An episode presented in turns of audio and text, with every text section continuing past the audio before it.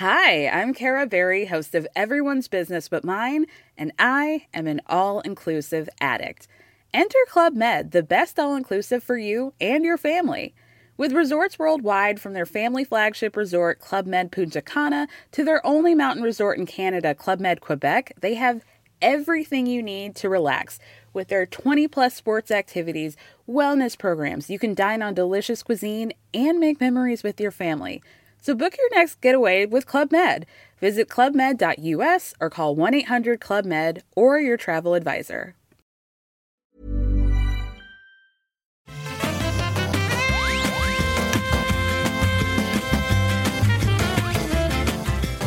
Tous et bienvenue sur le rendez-vous jeu, l'émission on couvre toute l'actu du jeu vidéo et on va vous parler de la, non pas de la next gen, parce qu'on serait un peu en avance puisque la next gen est maintenant la current gen.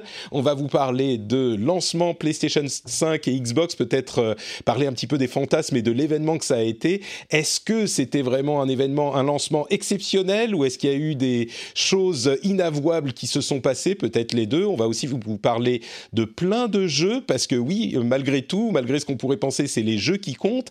Et on en a enfin testé beaucoup sur la next gen. Donc on va vous parler de, euh, bah, évidemment, Astro's Playroom, Spider-Man, Demon's Souls, euh, Destiny 2, Assassin's Creed Valhalla. On va parler de tout ça, tout ça. On a aussi des news sur euh, les PlayStation 5 qui auraient des ventilateurs différents donc, certains qui font du bruit, il y a des choses un peu inquiétantes là-dedans. Enfin, non, pas vraiment, on va vous rassurer. Et euh, bah, plein d'autres sujets comme euh, Cyberpunk, euh, Stadia, etc., etc. Plein, plein de choses super excitantes. Je suis Patrick Béja et j'ai l'immense plaisir de recevoir aujourd'hui deux de mes personnes favorites dans l'univers du jeu vidéo francophone. D'une part, Oscar Lemaire, que je surnomme souvent le magicien des chiffres français. Est-ce que c'est un surnom qui te convient ou, pas du tout, Oscar? Euh, Écoute, euh, ça se me convient, tu, peux y aller, il n'y a pas de souci. ok, t'as pas l'air hyper enthousiaste non plus, hein. t'as l'air de, vouloir me faire plaisir parce que t'es poli, hein, mais... oui, non, mais ça, ça, ça, me dérange pas non plus, tu vois. Ok, bon, ça va. Très bien. Ok, super. Et on a également euh, Chloé Wattier. Attends, j'ai un doute. T'es toujours chez Le Figaro, Chloé, ou est-ce que Ah bah oui, toujours. Toujours, toujours, d'accord. J'ai eu tout à coup un, trou dans le, dans le cerveau. Comment ça va, Chloé? T'es en forme? Écoute, euh, ça va très bien. Je suis ravie de faire cette émission. Je suis ravie aussi de la faire avec Oscar, euh, qui ne le sait pas, mais a été un peu mon maître à penser pour apprendre à me méfier, à bien regarder les chiffres de cette industrie du jeu vidéo. Euh, donc euh, voilà, je suis ravie de faire euh, l'émission avec lui. Toujours un plaisir d'être là avec ça. Ça me fait plaisir. Vas-y, vas-y. Je voulais juste préciser que c'est réciproque sur, sur, sur, sur, pas mal de choses, que le, travail de Chloé est aussi inspirant. Oh, c'est magnifique de voir tant d'amour distribué dans, dans, cette émission. vous savez qu'on est toujours hyper positif. Alors, petite injustice, mais non, Siri, c'est pas à toi que je parlais, décidément. Euh, petite injustice, euh, malheureusement, Oscar n'a pas les consoles next-gen, mais Chloé compense puisque elle a celle du bureau, vous entendez les, les, guillemets que je mets dans la voix, et donc euh, effectivement elle a pu jouer à plein de choses. Euh, comme ceux qui auront suivi l'épisode de la semaine dernière le savent, j'ai également les deux consoles. On a eu un retournement de situation incroyable dans l'épisode de la semaine dernière, donc j'ai pu jouer à plein de choses aussi, et on va vous parler de tout ça.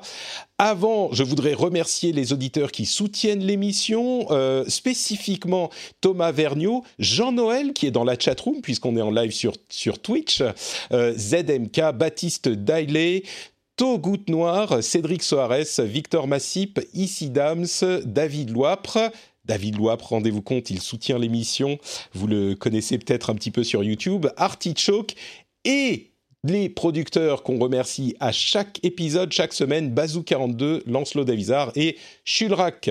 Merci à vous tous de soutenir l'émission. Si vous souhaitez vous joindre à ce groupe de personnes formidables, vous pouvez aller sur patreon.com slash rdvjeux et le lien est dans les notes de l'émission. Alors, on va se lancer avec le sujet, je pense, de la semaine dernière, c'est-à-dire les lancements des consoles. Alors, on va parler bien sûr de la PlayStation 5, mais dans les lancements, on va inclure la Xbox aussi, parce que ça a été la folie. On en parlait la semaine dernière euh, au moment du lancement, et je crois que beaucoup de gens se sont posé la question, peut-être légitimement, de savoir si c'était vraiment des lancements de jeux vidéo exceptionnels ou si il y avait eu d'autres problèmes qui rentraient en ligne de compte, les bots, les scripts qui essayent d'en récupérer, euh, des quantités limitées. Certains, les plus conspirationnistes, euh, disent même que en fait il y a des stocks quelque part et que Sony euh, crée une demande artificielle, ce qui me semble un petit peu. On en parlait dans, dans l'épisode de la semaine dernière un petit peu. Ça n'a pas vraiment beaucoup de logique. Mais euh, Oscar, toi, tu connais les chiffres, tu, tu, suis en tout cas les chiffres de très près, tu analyses ce genre de choses généralement. J'ai vu que tu tweetais pas mal sur le sujet. Euh, est-ce que c'est un lancement qui est plus gros, avec plus de demandes que les générations précédentes, ou il y a d'autres choses qui rentrent en ligne de compte? Bah, euh, alors après déjà le truc c'est qu'en fait on a très peu de chiffres pour l'instant. Euh, les, les, seuls chiffres concrets qu'on a, c'est bah il y a les chiffres du Japon, puisque bah, on les a chaque semaine, donc euh, ça ça change pas. Euh, mais euh, derrière sur sur la PS5, on n'a eu aucun autre chiffre pour l'instant, et sur la, la, Xbox, on a eu le chiffre de les chiffres du lancement au Royaume-Uni où elle a fait 155 000 en première semaine, soit un tout petit peu plus que la Xbox One qui avait fait 150 000 à l'époque. Et euh, il y a aussi en Espagne où les chiffres sont sortis, où la, Xbox a fait environ 15 000, soit à peu près autant que, que la Xbox One à l'époque. Euh, mais, mais, derrière, finalement, on a, enfin voilà, ce qui, est très étonnant, c'est que normalement cette semaine, on aurait dû avoir les chiffres au Royaume-Uni pour la PS5, et ils ne sont pas sortis. Hmm. Je, ne sais pas vraiment pourquoi, parce que euh, parce que pourtant, enfin, c'est les, les, les, chiffres au Royaume-Uni en général viennent de Games Industry qui euh, qui, qui ont pu euh, donner les chiffres pour la Xbox, mais pas pour la PS5, ce qui est ce qui est curieux étant donné que la, politique des, des entreprises c'est c'est enfin c'est l'inverse. Normalement, c'est plutôt Microsoft qui essaye d'empêcher les chiffres de sortir. Euh, maintenant, il y, a les, communiqués, que ce soit de Microsoft ou de Sony, qui ont officiellement euh, annoncé que c'était un lancement record, euh, que ce soit pour, la Xbox Series ou, la, ou la PS5. Euh, et étant donné que bah, c'est surtout pour la PS5 en fait que c'est une donnée intéressante parce que le, lancement record de, de l'histoire jusque-là, c'était celui de la PS4. Donc si la PS5 est un lancement record pour Sony, c'est un lancement record pour toutes les consoles.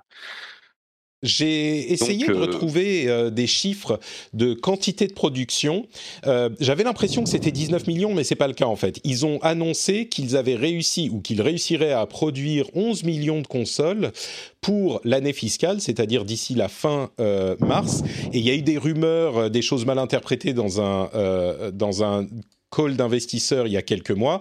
Ils ont confirmé après ça, donc la dernière date c'était vers la mi-septembre, ils ont confirmé qu'il y aurait 11 millions de consoles euh, pour la d'ici à la fin mars. Alors ça ne veut pas dire qu'il y en a eu 11 millions là le jour de la sortie, mais euh, pour quelqu'un qui connaît un petit peu la logistique, euh, fabriquer des millions de consoles comme ça quand on n'est pas peut-être Apple qui a l'habitude de le faire tous les ans avec des téléphones qui sont d'ailleurs plus petits donc plus faciles à transporter, c'est difficile et c'est, je crois, plus important s'ils tiennent ce chiffre que la PlayStation 4 ou est-ce que je me trompe? Est-ce que tu te souviens? Je peux. Mais vas-y, Chloé, bien sûr, oui. à, la question, non, non, en fait, c'est, ça va être supérieur, ça va être supérieur à la production de la PlayStation 4. En gros, euh, j'ai interviewé Jim Ryan, donc le patron de PlayStation, il y a dix jours maintenant. Mmh euh, ce qui m'expliquait, c'est que le stock de lancement de la PlayStation 5 est supérieur à celui de la PlayStation 4, ce qui en soi est déjà un tour de force, étant donné que vous, vous, êtes au courant que nous sommes dans un monde covidé, euh, dans lequel euh, bah voilà, les chaînes de production ont été un peu malmenées ces derniers mois. Donc euh, c'est déjà un exploit en soi d'avoir réussi à produire autant de consoles. Et là, l'objectif, ils estiment que d'ici la fin de l'année fiscale, ils feront mieux que ce qu'a fait la PlayStation 4, donc l'année fiscale qui se termine le 31 mars. Et la PlayStation 4, de mémoire, faisait, avait fait 7,5 ou 6 millions de ventes euh, au, 31, au 31 mars. Donc ils estiment que là, ils vont faire mieux. Et ce qu'ils n'arrêtent pas de répéter, c'est que, OK, ils vont faire mieux, mais surtout, la demande va surpasser l'offre de consoles disponibles. Et qu'il va y avoir des soucis de stock pendant pas mal de mois, au mmh. moins jusqu'au mois de mars. Ouais. C'est effectivement ce qu'on entend également du côté de euh, Microsoft. Euh, ce qui me paraît certain, c'est que la demande est énorme. Au final, c'est cette question à laquelle j'aimerais euh, avoir une estimation de réponse parce que c'est sûr que c'est difficile de le, de le prouver à ce stade, mais moi, au feeling, ça fait plusieurs générations de consoles que je vois arriver. Il y a toujours une grosse demande, mais là, j'ai l'impression qu'on est dans un niveau de demande pour la PlayStation 5 qui est peut-être comparable. Alors, je ne sais pas dans les chiffres précisément, mais dans le feeling, au niveau de demande qu'on avait avec la Switch à son lancement il y a quoi, 3-4 ans maintenant. Euh, et c'était, c'était absolument monumental. Est-ce que vous avez le même feeling, vous, ou est-ce que c'est moi qui me laisse euh, mener par mes émotions Je euh, Je sais pas, Oscar, toi qui, qui, suit ça de plus près peut-être? En fait, c'est comme tu dis, c'est un feeling, donc c'est difficile de, euh, parce que le, truc particulier, c'est que si tu regardes, la PS4 aussi avait euh, eu, euh, des ruptures de stock avec énormément de ruptures. Enfin, c'était pareil. C'était c'était les, les, les, gens. Alors, je dis ça de manière caricaturale, hein, mais les gens se battaient pour pour avoir des consoles. Euh, et enfin, moi, je me souviens bien que la, la, PS4, il y avait un, un, un, truc qui permettait de sentir euh, avant sa sortie que, que ça allait être ça allait être compliqué. C'était euh, mmh. c'était en pendant le mois d'août précédant sa sortie, les, les, magasins avaient annoncé qu'ils continuaient à, enfin pas tous, mais certains continuaient à prendre des, des précommandes, mais en précisant qu'à partir de cette date-là, on ne pourra pas vous garantir que vous aurez la console au lancement. Mmh. Et c'était au mois d'août.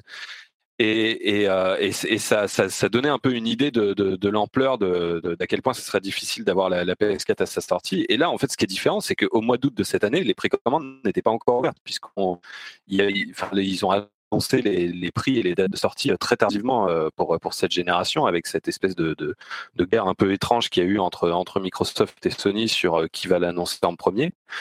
Et, euh, et, du coup, en fait, ça a été vachement condensé. C'est-à-dire, les précommandes ont été ouvertes très tard.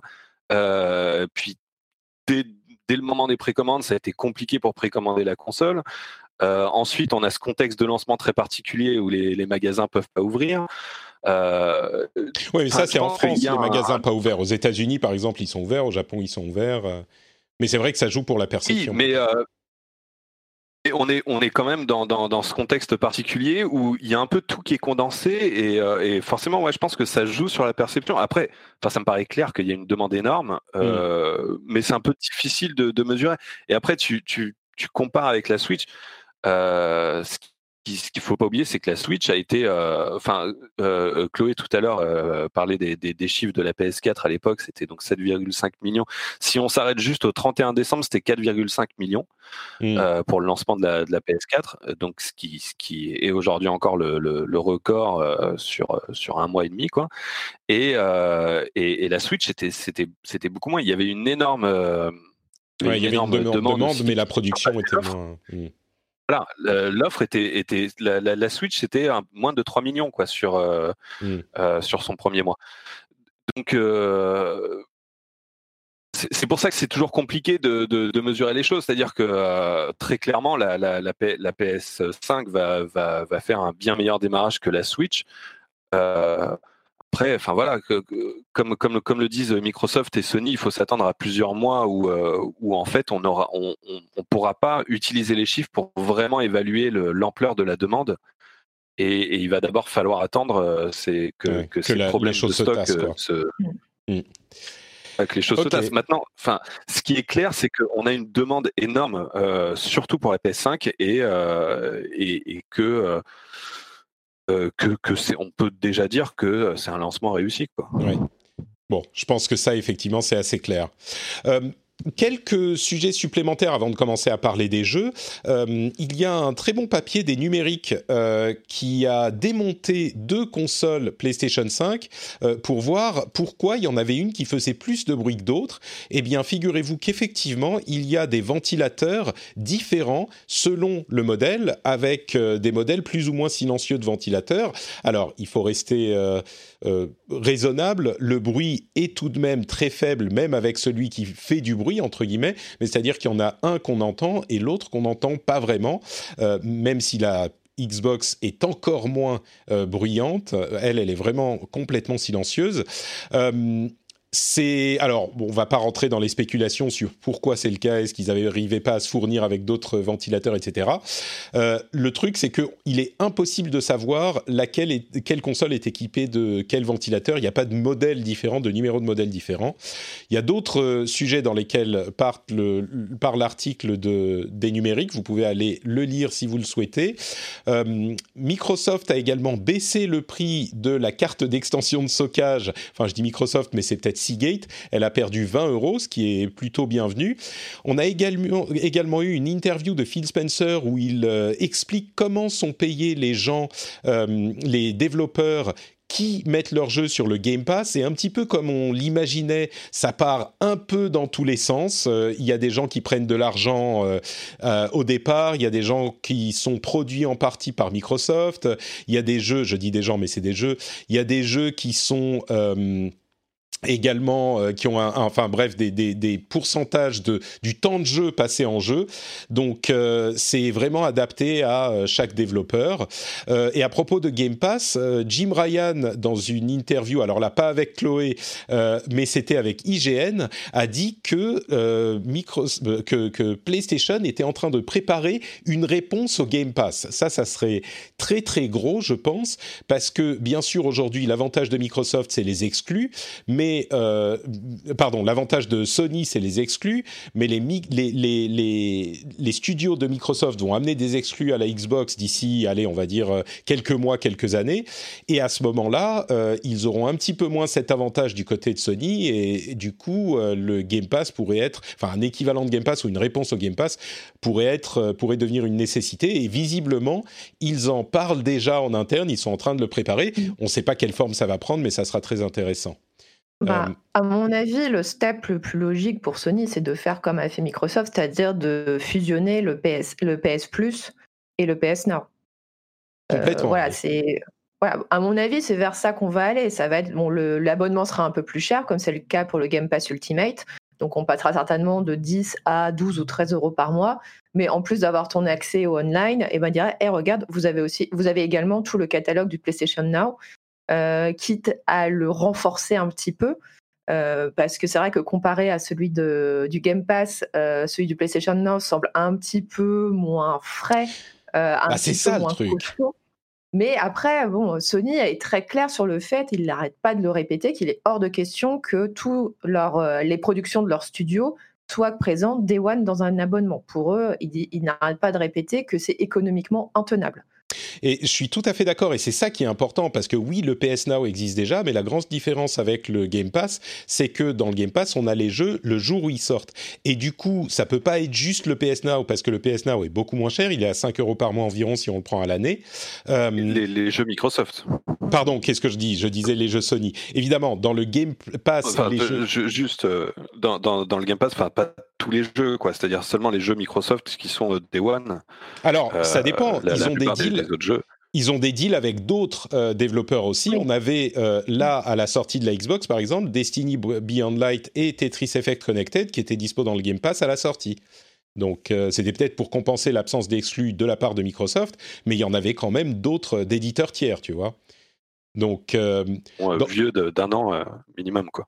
ah mais non, pas du tout. Pas mal Destiny, Destiny 2 Beyond Light et Tetris Effect Connected. Alors Tetris Effect, il était sorti sur PS4, mais la version Connected, elle était exclusive, enfin elle est sur euh, sur euh, euh, Xbox en version coop et, et multi.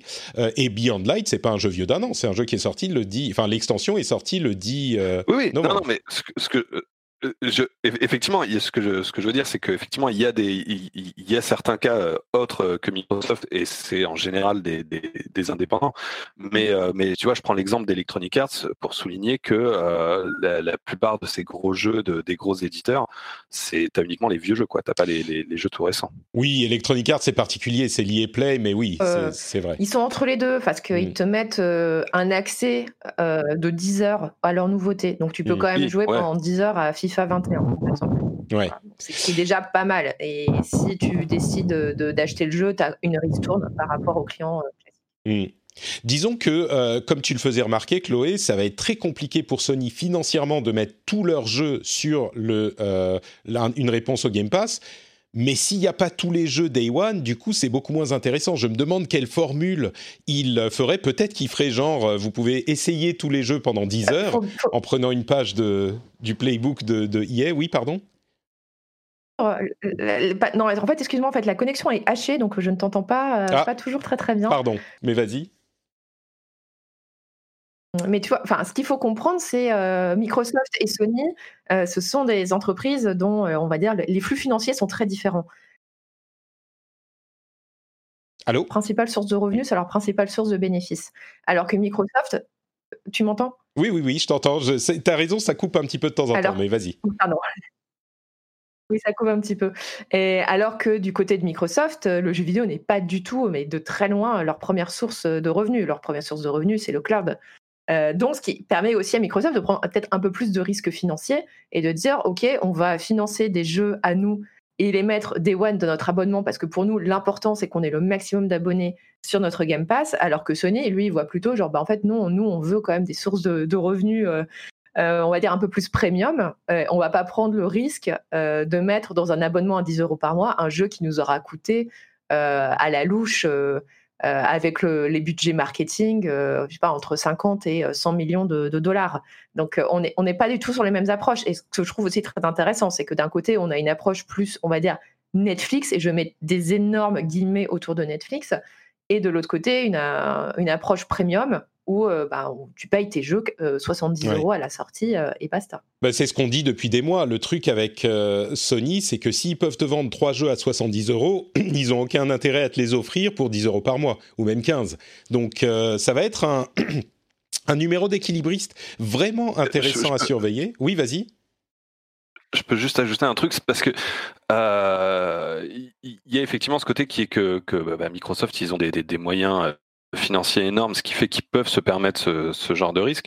Mais il y a aussi le fait que, euh, bah, comme ils sont dans une position d'outsider, c'est aussi ça qui les pousse à, faire ce, genre de, pari. Euh, qui, qui, est, euh, qui, qui, est évidemment très calculé, très réfléchi, etc., mais qui est quand même assez incertain. Et, et Sony, eux, ils sont, fait, la, différence d'optique, elle porte surtout sur le fait que euh, Sony, eux, ils ont juste envie que cette génération PS5 se passe comme la génération PS4, quoi. Mmh. Euh, et leur, leur, en fait, leur seule crainte, c'est de pas réussir à, imposer la PS5 comme ils ont, euh, comme ils ont imposé la PS4, parce que s'ils parviennent à imposer la PS5 avec le même succès, bah, c'est des milliards qui sont assurés pour les années à venir. Et alors que Microsoft, eux, ils, ils, peuvent être dans cette logique de, bah, on va essayer des trucs différents pour bah, pour, réussir à, prendre une place plus importante dans l'industrie du jeu vidéo. C'est complètement le cas. Et le truc, c'est que Sony risque d'être obligé de faire les choses un petit peu différemment, justement parce que Microsoft est en train de prendre ses risques et de proposer ses modèles différents. C'est Sony, si rien ne changeait du tout pour la génération, il serait super content effectivement, mais il risque de pas tellement avoir le choix parce que je vois arriver. Ils sont pas bêtes, hein, ils ont très bien géré les choses et je pense qu'ils voient arriver la situation aujourd'hui ben, c'est un petit peu grosses exclus AAA contre Game Pass, mais euh, d'ici un an ou deux, quand Microsoft va commencer à avoir ses grosses exclus aussi AA et AAA, eh ben, il leur manquera une composante à Sony. Donc je pense que c'est pour ça qu'ils commencent à y réfléchir. Mais bon, on aura les réponses d'ici quelques temps. Euh, l'autre sujet que je voulais évoquer avant de commencer à parler euh, vraiment jeu, c'est la différence de performance qu'on commence enfin à avoir et à voir entre les deux consoles. Et elle est assez surprenante. Euh, on a eu des jeux qui sont disponibles sur les deux consoles, on parle des jeux euh, tierce partie évidemment, et les petits gars de Digital Foundry se sont mis au boulot, et d'autres aussi, pour voir un petit peu euh, le rendu de chaque jeu sur telle et telle console. Alors on parle de... Devil May Cry, Call of Duty Black Ops, etc. Et le résultat est un petit peu surprenant parce que euh, on a une parité entre les deux machines et parfois un petit peu de euh, performance en plus du côté de la PlayStation, alors que sur le papier, la euh, Xbox est plus puissante. Donc sur les jeux qui sont euh, les mêmes jeux, en théorie, ça devrait au minimum être équivalent. Et on a les, les, personnes qui s'y connaissent de Digital Foundry et d'ailleurs étaient un petit peu euh, surprises par ce résultat. Et l'explication en parlant à des développeurs et en essayant d'avoir le fin mot de l'histoire, l'explication qu'ils ont, la plus probable qu'ils ont trouvée, pardon, je précise sur les chiffres, on est généralement, comme on en parlait la semaine dernière, à des performances équivalentes équivalente, parfois un petit peu meilleure sur Série X, mais euh, souvent, ou plus souvent, un petit peu meilleure sur PlayStation. Et je précise tout de suite pour ceux qui se euh, euh, lancent dans cet argument pour parler de guerre des consoles et supériorité d'une machine, on est dans les, dans, les deux cas dans, une, dans un mouchoir de poche. parfois, il y a un petit peu plus de frames par, per second, d'images par seconde du côté de, de, Sony, mais ça reste très bon dans les deux cas. Donc c'est pas vraiment une question d'argumentation euh, sur la supériorité absolue d'une console, c'est vraiment plus une question de euh, d'exploration technique. Et donc ce que disent euh, les développeurs, c'est que les kits de développement de la Xbox et des Xbox sont arrivés peut-être un petit peu plus tard parce que Microsoft a attendu d'avoir accès à l'architecture RDNA 2 de, de AMD, là où Sony a utilisé une puce avec une architecture hybride RDNA 1 et RDNA, RDNA 2, euh, ce qui fait qu'ils avaient les kits de développement beaucoup plus tôt chez les développeurs. Du coup, euh, il est possible que les développeurs aient pu exploiter les consoles un petit peu mieux du côté de chez Sony et un petit peu moins eu le temps d'optimiser du côté de chez Microsoft, ce qui pourrait être corrigé à terme. Ça veut, euh, dit pas grand chose en fait sur les résultats dans quelques mois, quelques années, et d'autant moins que on va avoir également des améliorations logiciel du côté des processeurs et de AMD avec euh, l'équivalent du DLSS euh, et, de ce type de technologie qui vont améliorer encore les rendus. Euh, mais est-ce que Microsoft pourra mieux l'exploiter parce qu'ils ont le RDNA 2, mais ça sera quand même disponible sur PlayStation aussi. Et puis ça dépend de l'optimisation. Et on a vu que sur les générations précédentes, on a réussi à faire des choses incroyables, même avec des différences de puissance. Donc en gros, c'est juste une première constatation à ce stade et elle est un petit peu surprenante, mais il faut bien se garder d'en tirer des conclusions euh, définitives sur le futur. Est-ce que j'ai bien résumé? C'était un petit laïus un peu long, mais euh, je sais. Tu as très bien. très bien résumé, ok. résumé euh, la situation. Parfait, J'ai pas tout compris honnêtement, mais, non, mais là, toi, par exemple, euh, Vas-y Chloé, qu'est-ce que tu disais? Non, mais il faut. non, non, mais en gros, euh, moi, par exemple, là, je joue à la version euh, Xbox de Assassin Valhalla et bah, je vois, moi, j'ai des soucis de tearing. Ah oui.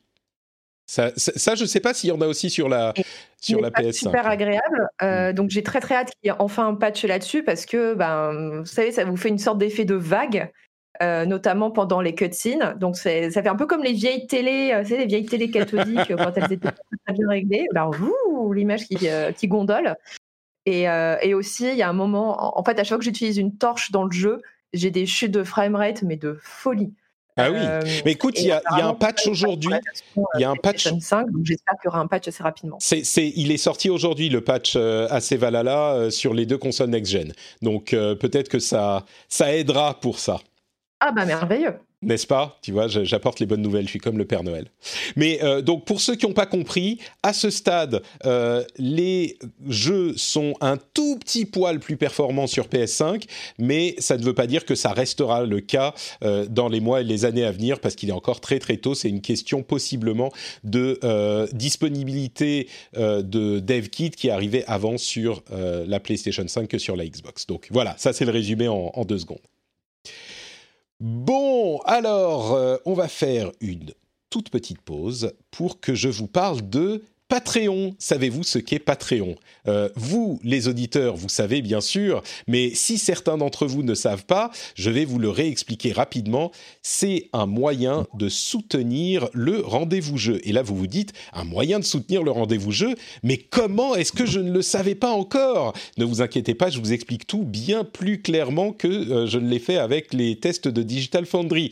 Vous allez sur patreon.com slash rdvjeux, vous choisissez une somme que vous vous donnez pour chaque épisode publié. Et c'est tout vous euh, mettez votre moyen de paiement et à la fin du mois, la somme équivalente est retirée de votre euh, euh, compte en banque et vous dites mais attendez, Patrick me prend de l'argent, qu'est-ce que ça veut dire?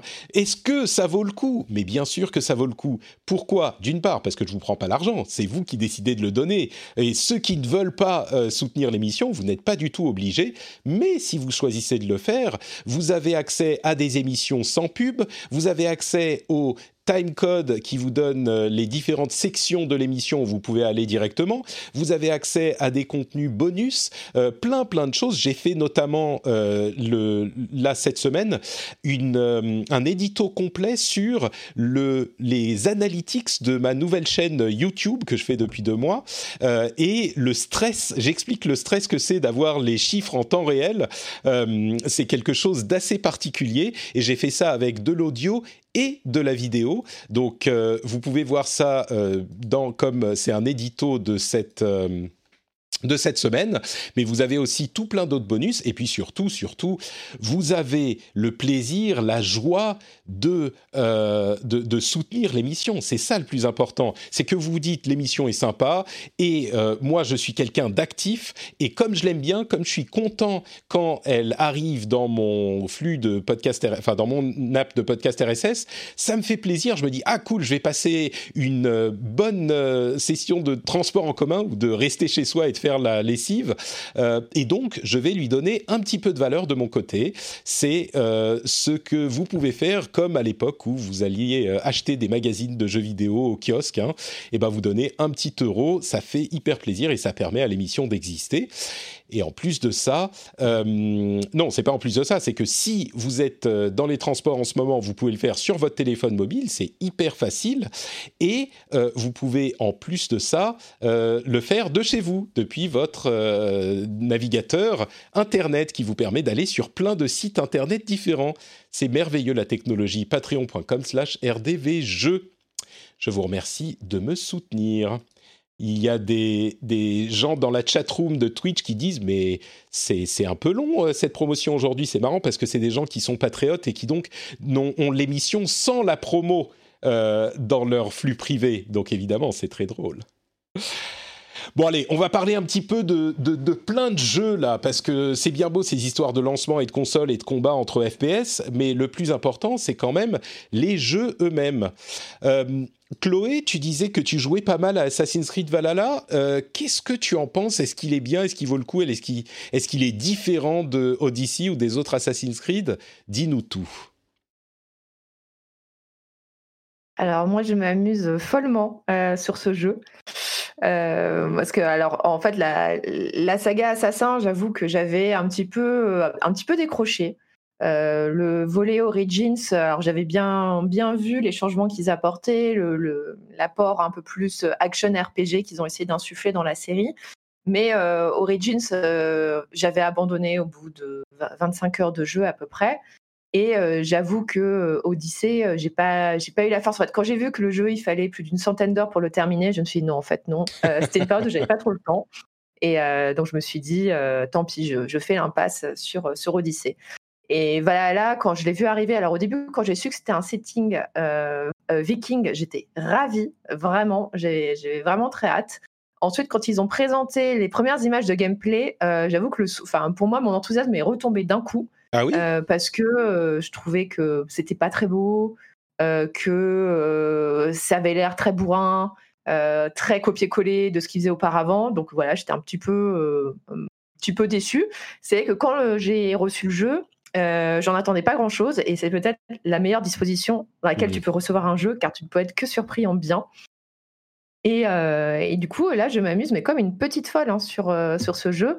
Là, j'en suis à bientôt une trentaine d'heures dessus. Je trouve le jeu, contrairement à ce que je pensais, il est absolument magnifique, en tout cas sur Next Gen.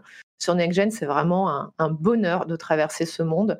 Euh, L'Angleterre, on pourrait se dire, c'est quand même pas super. Euh, euh, c'est pas l'endroit dont on rêve de voyager. et ben pourtant, là, l'Angleterre est très très bien retranscrite. Il y fait très beau, même s'il pleut de temps en temps, mais il y a beaucoup de soleil. donc, c'est pas vraiment l'image qu'on peut qu'on peut avoir des contrées anglo-saxonnes. Et le jeu, en fait, je le trouve bien construit. Euh, je trouve, enfin, j'ai l'impression qu'ils ont bien appris leur petit manuel de The Witcher 3 euh, parce que le monde semble cohérent, les euh, voilà, il y a un peu de, c'est cohérent, c'est pas, t'as plein de petites mini quêtes qui apportent un peu de sens au monde. T'es pas, en fait, moi, c'est un problème que je trouvais dans les assassins, c'est que si t'avais pas lu auparavant, genre par exemple ton le hors-série Historia qui sort tous les ans avec le jeu, dans lequel il t'explique, euh, il t'explique un peu le contexte historique dans lequel se déroule le jeu, t'étais un peu paumé.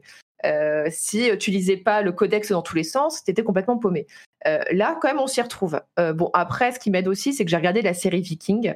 Euh, Comme tout le monde, oui. Euh, qui je euh, se déroule à peu près à la même période. Donc, ça vous permet à peu près de comprendre quels sont les enjeux politiques de cette époque. Mais, mais en tout cas, voilà, moi, je, c'est vraiment une très, très bonne surprise pour moi. Il y a énormément de belles choses. Moi, j'ai commencé sur PlayStation 4 et là, j'y joue sur PlayStation 5. Je confirme qu'il est très très beau sur PS4. Hein. Vous pouvez y aller, il est vraiment magnifique. ça reste un jeu ancienne génération maintenant, c'est-à-dire qu'il n'y a pas de wow factor incroyable quand on passe sur PS5, mais euh, il est quand même super beau comme pouvaient l'être les jeux de, l'ancienne gen.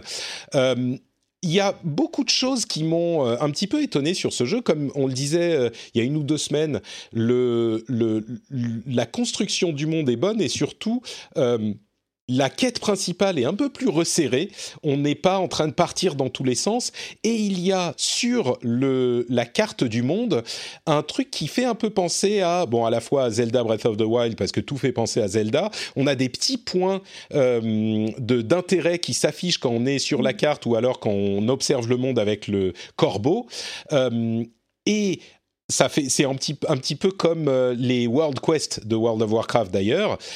Et donc on va quelque part et c'est là qu'on va avoir un truc à faire, que ça soit, une quête, un puzzle environnemental, etc. Et euh, les quêtes, les vraies quêtes où on va avoir des trucs qui vont s'afficher sur euh, dans le monde, ça va être très limité à la quête principale plutôt. Et je trouve que effectivement, ça c'est une belle euh, euh, transformation de la formule pour euh, vous éviter d'avoir cet effet boule de pas boule de neige, mais arbre de Noël où votre carte s'illumine. Il y a quand même des icônes un peu partout, mais c'est un petit peu moins fantaisiste, je dirais, que ça n'a pu l'être par avant. Euh, les systèmes ont été améliorés aussi. Il y a aussi le système de, il y a le système de talent qui est un peu différent. Il y a des capacités qu'on peut trouver dans le monde qui sont pas trop mal foutues. Je suis pas super fan du système de talent, mais j'aimerais te poser une question euh, sur le système de combat en fait, Chloé. Euh, il est, je trouve, un peu plus lent que dans euh, Assassin's Creed Odyssey. Moi, dans Assassin's Creed Odyssey, je l'ai fini et j'ai adoré. J'ai passé effectivement une centaine d'heures dessus, peut-être plus. Et euh, c'était ce que j'aimais bien, c'était le fun du combat. On était une sorte de démon qui euh, décimait tous les ennemis en même temps et on passait d'un ennemi à l'autre, c'était hyper dynamique. Là, on a un combat qui est beaucoup plus, euh, un rythme beaucoup plus lent, je trouve, et que ça soit dans les raids ou dans les combats en solo, on est un peu toujours un contre un, même s'il y a une foule autour, et euh, les, les combats, même avec les armes légères, chaque coup est intentionnel. Il faut, on va donner un coup qui euh, prend du temps et puis euh, on va en donner un autre après. Il n'y a pas cette fluidité de combat, je trouve. Moi, j'en suis à une dizaine d'heures de jeu. Peut-être, je me demande si ça change ou euh, si c'est juste un coup à prendre et qu'on s'y fait et que ça devient peut-être plus agréable avec le temps. Qu'est-ce que t'en penses, toi, qui as plus d'expérience, Chloé? Ben, en fait, tu verras, plus tu avances, plus tu vas avoir des armes différentes. Euh, au début, tu as, la hache en principal. Euh, là, par exemple, moi, j'ai récupéré après une hache à deux mains qui change déjà pas mal la manière dont tu abordes les combats. Et là, je viens tout juste de récupérer une, une épée longue à deux mains. Euh, donc, j'ai l'impression d'être Guts dans Berserk, avec mon immense épée que je balade sur mon épaule. Et donc, déjà, ça, ça apporte un peu de la variété.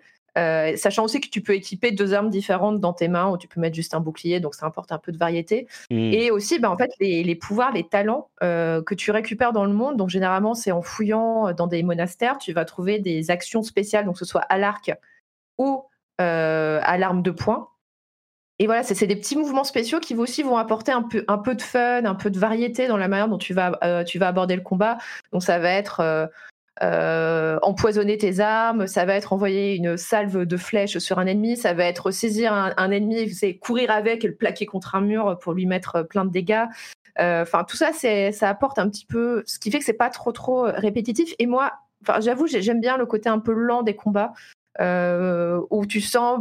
En fait, ils sont assez viscéraux, je trouve, comme, Ouais. comme combat. C'est d'ailleurs même un petit peu. Un petit peu violent. Il y a beaucoup de démembrements euh, que vous pouvez retirer hein, dans les options si vous avez un peu le cœur euh, le cœur sensible. Vous pouvez retirer les démembrements parce que je vous- les, les têtes volent dans tous les sens hein, dans ce Mhm. jeu. euh, C'est on fait vraiment pas dans la dentelle. violent, hein. ouais. Mais ouais, moi, le système de combat, j'aime bien et j'avoue être une déesse à l'arc. Donc, euh, c'est. Je règle beaucoup de problèmes à base d'arc. Écoute, ça me donne un petit peu envie ce dont tu me, ce dont tu me parles là. Euh, Il y a des, des choses qui ont l'air intéressantes et le fait d'avoir, je me dis oui, peut-être que les capacités feront que ça sera un peu plus dynamique. Je me souviens plus du tout début d'Assassin's Creed Odyssey, mais il n'est pas impossible qu'il ait été aussi un peu plus lent vu qu'il n'y avait pas toutes les, toutes les différentes capacités. Euh, bon bah écoute, ça me donne envie. Euh, vu que j'ai fini les autres jeux, je vais m'y remettre euh, très très bientôt là. Avant qu'on passe à d'autres jeux, ah si, je vais dire un petit mot sur Destiny 2. Euh, Destiny 2. Alors, vous savez quoi? Je vais juste en profiter pour dire un truc sur Stadia. Destiny, le jeu de base, est gratuit sur Stadia, ce qui veut dire que vous n'avez pas besoin d'une console ou d'un PC ou quoi que ce soit, il est gratuit sur Stadia, et euh, Stadia a hyper mal communiqué le truc, et même si vous allez sur stadia.com, c'est hyper dur de trouver où lancer le jeu. Euh, mais c'est bien possible et gratuit sur Stadia, donc vous pourriez là tout de suite. Vous savez quoi? Je vais le faire tout de suite en live, stadia.com, et on va dans la partie euh, dans la partie store, et après il faut descendre et scroller, scroller, scroller, scroller pour euh, trouver l'endroit où on trouve euh, Destiny qui est gratuit. Hop, Play Now, et je peux lancer là tout de suite, lancer Destiny pendant que je suis en train de streamer, Play for free. Je vais le faire tout de suite, ça risque de, de, de, de rendre la connexion un peu plus difficile, mais je suis sûr que ça va bien se passer. Oula, il fait du bruit. Non, il faut pas qu'il fasse du bruit en fait. Bref, Destiny 2, super sympa, euh, vraiment moi je trouve euh, hyper euh, réussi et la, campagne en fait est bonne. La campagne est, je vais pas vous saouler avec toutes les campagnes de Destiny et lesquelles étaient bonnes et lesquelles étaient pas étaient pas bonnes, mais ce que je dirais c'est que là la nouvelle expérience de nouveaux joueurs est, d'après tous tous les avis, assez bonne.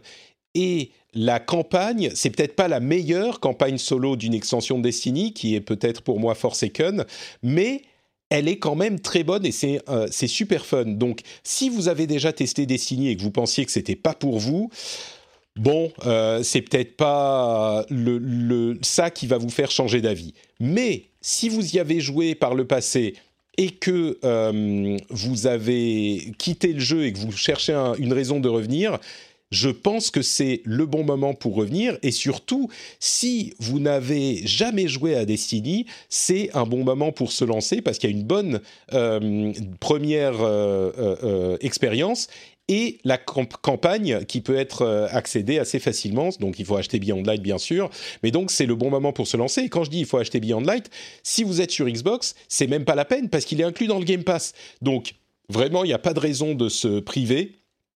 Excellent, euh, excellent jeu comme toujours. Destiny, le gunplay euh, super sympa. Les nouvelles capacités sont cool. C'est euh, la, on va dire, c'est des capacités à base de glace. Ça s'appelle la stase, mais bon, c'est la glace. Voilà, vous glacez vos ennemis et vous les immobilisez. C'est fun, c'est bien amené. Il y a, je dirais, dans le scénario, ça n'a jamais été le fort de Destiny, mais là c'est correct.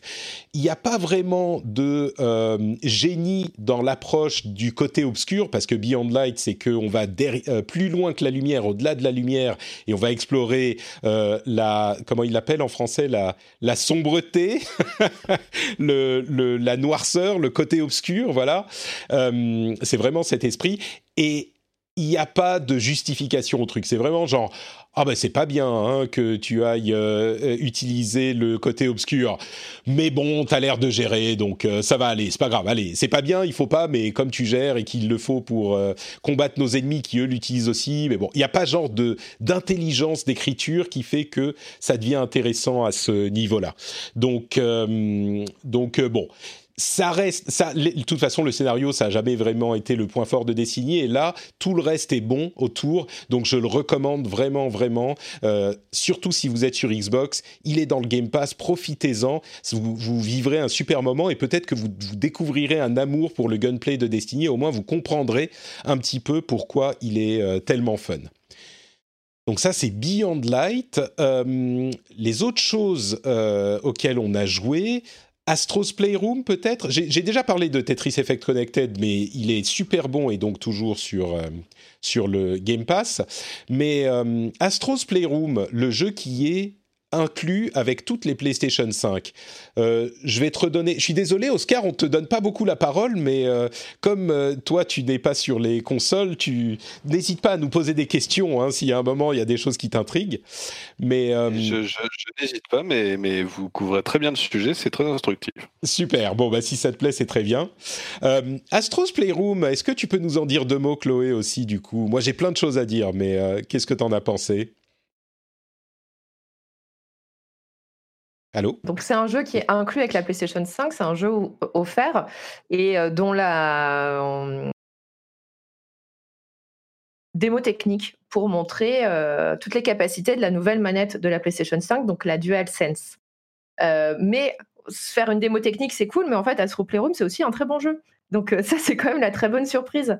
donc c'est un jeu de plateforme euh, dans lequel, en gros, euh, vous allez vous déplacer, par exemple, euh, sur du sable, sur de la boue, dans de la neige, et vous allez sentir les vibrations associées dans votre manette, donc qui sont plus ou moins réalistes. Moi, j'ai beaucoup aimé la sensation de la pluie et de la grêle, que j'ai trouvé vraiment, vraiment, vraiment intéressante. Mmh. D'autres, bon, c'est un peu plus, un peu plus léger, mais grêle et pluie, vraiment très, très bien. Et aussi, ça utilise les, les gâchettes adaptatives. Donc, par exemple, plein de fois dans le jeu, vous allez devoir tirer des ressorts. Et donc, vous sentez euh, au niveau des vibrations de la manette et de la résistance du, de la gâchette euh, que voilà, il faut forcer un petit peu. Faut, on sent une résistance. Ça, ça c'est super intéressant. Donc ça montre bien un peu toutes les capacités de la manette dont on espère que les développeurs se saisiront parce que je vous le dis tout de suite sur les autres jeux de lancement, ce n'est pas le cas. Euh, c'est vraiment très très léger l'usage de, de, cette, de ces nouvelles vibrations et de cette... De cette de cette ben, c'est aussi un mm. très bon jeu de plateforme euh, qui surtout est un hommage à toute l'histoire de la PlayStation. Donc, euh, si comme moi, vous avez, euh, bah, vous avez connu toutes les PlayStation, euh, c'est juste un shoot nostalgique intense parce qu'il y a plein, plein, plein, plein, plein de clins d'œil dans le jeu sur les grands jeux de l'histoire de la PlayStation.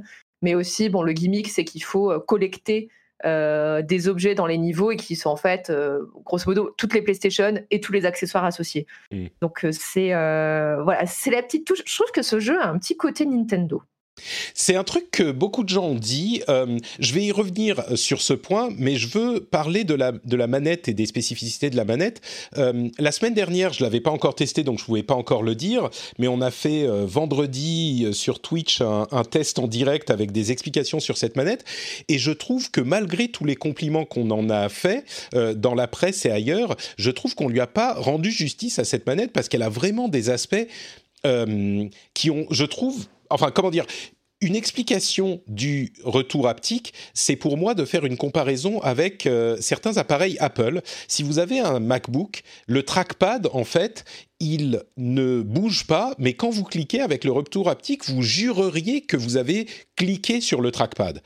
Et bien là, c'est un petit peu pareil. Les vibrations sont tellement fines et tellement contrôlées dans la manette que ça vous donne l'impression que, par exemple, il y a des choses dans la manette.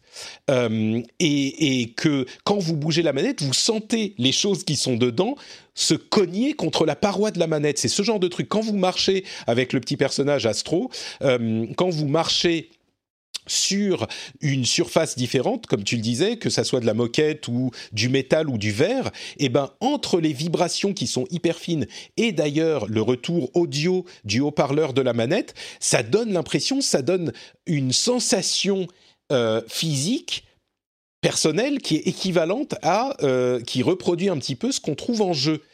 Et c'est hyper convaincant, contrairement à ce qu'on aurait pu penser. Ça marche vraiment, vraiment très, très bien. Euh, j'ai été complètement convaincu, pareil avec la gâchette adaptative, comme tu le disais, le fait que ça résiste plus ou moins avec un arc, il va y avoir une tension constante, euh, avec euh, la mitrailleuse, il va y avoir des petits, des petits bumps qui vont venir sur votre doigt euh, au rythme de tir de la mitrailleuse, etc., etc.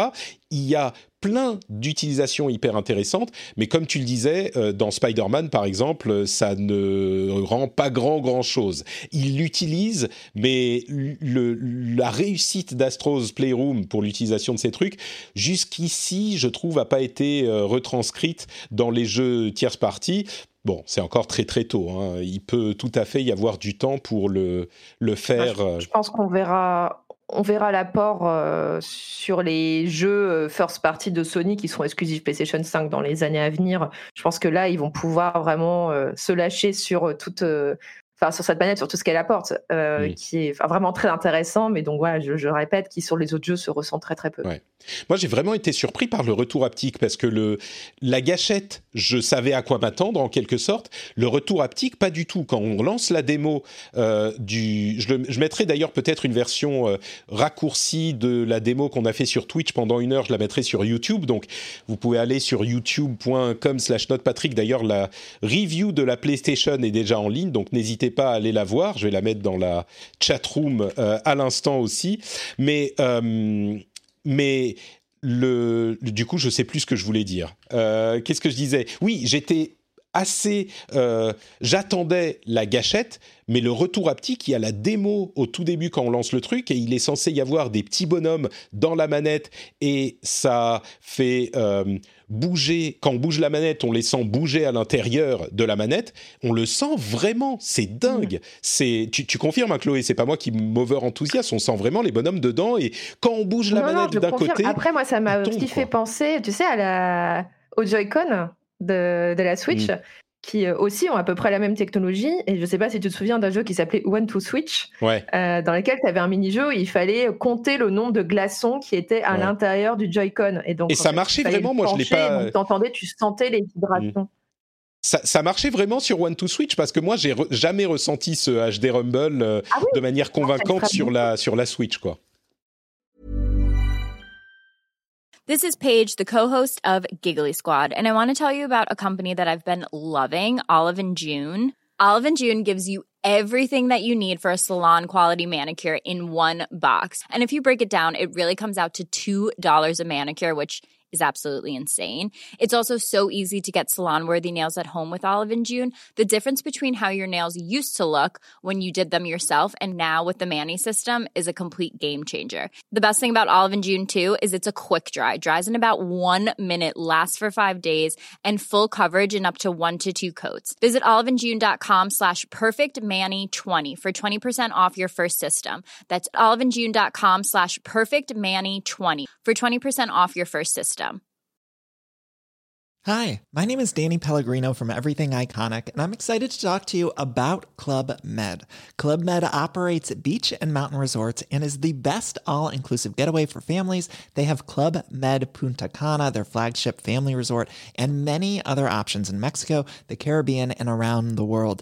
Club Med are the pioneers of the all inclusive concept, which is the best way to vacation. Great for families, groups, or even solo travelers looking for land and water sports, delicious food food, and a place to make unforgettable memories. Visit clubmed.us, call 1 800 Club Med, or your travel advisor.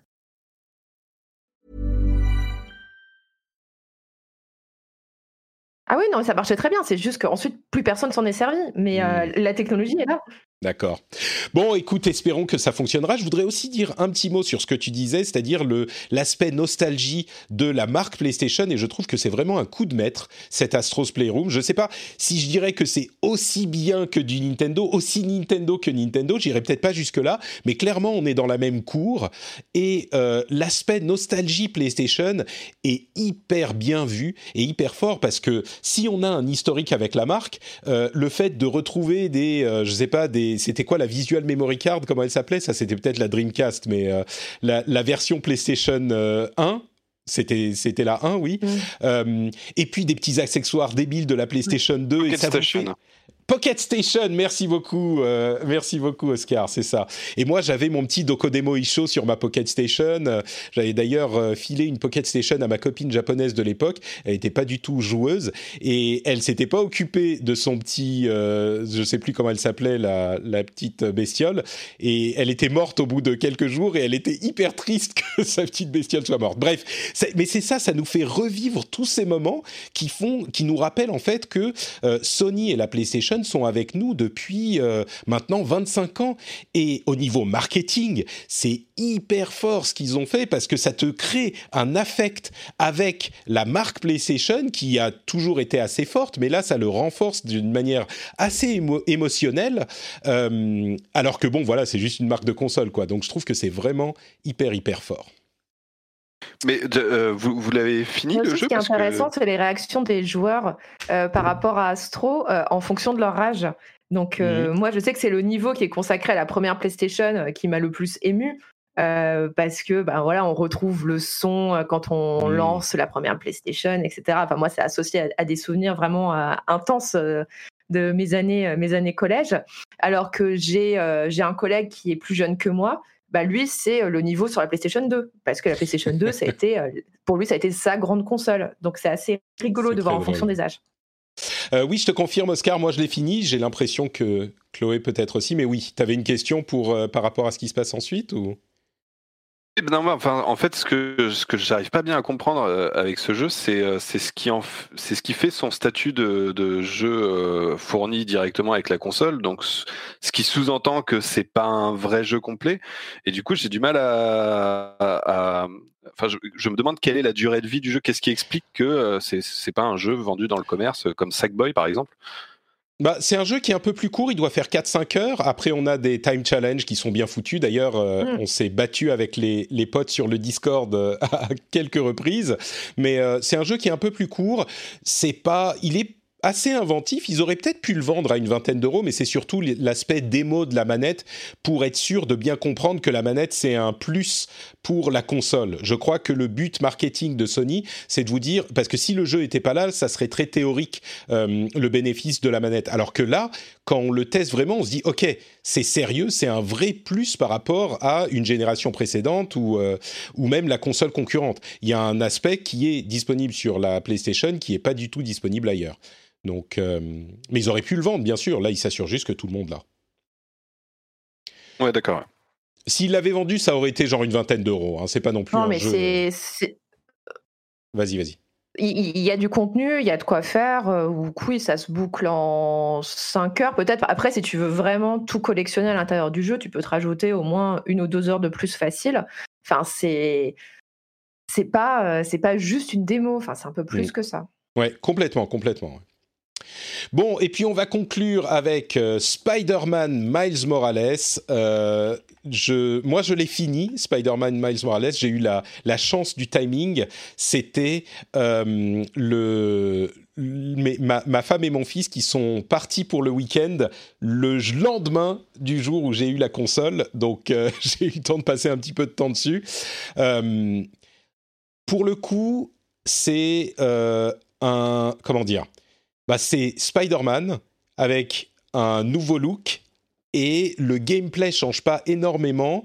Donc, en gros, c'est un peu plus de Spider-Man tel qu'on le connaissait en 2018, qui était excellent. C'est un vrai plaisir de revenir dans le jeu.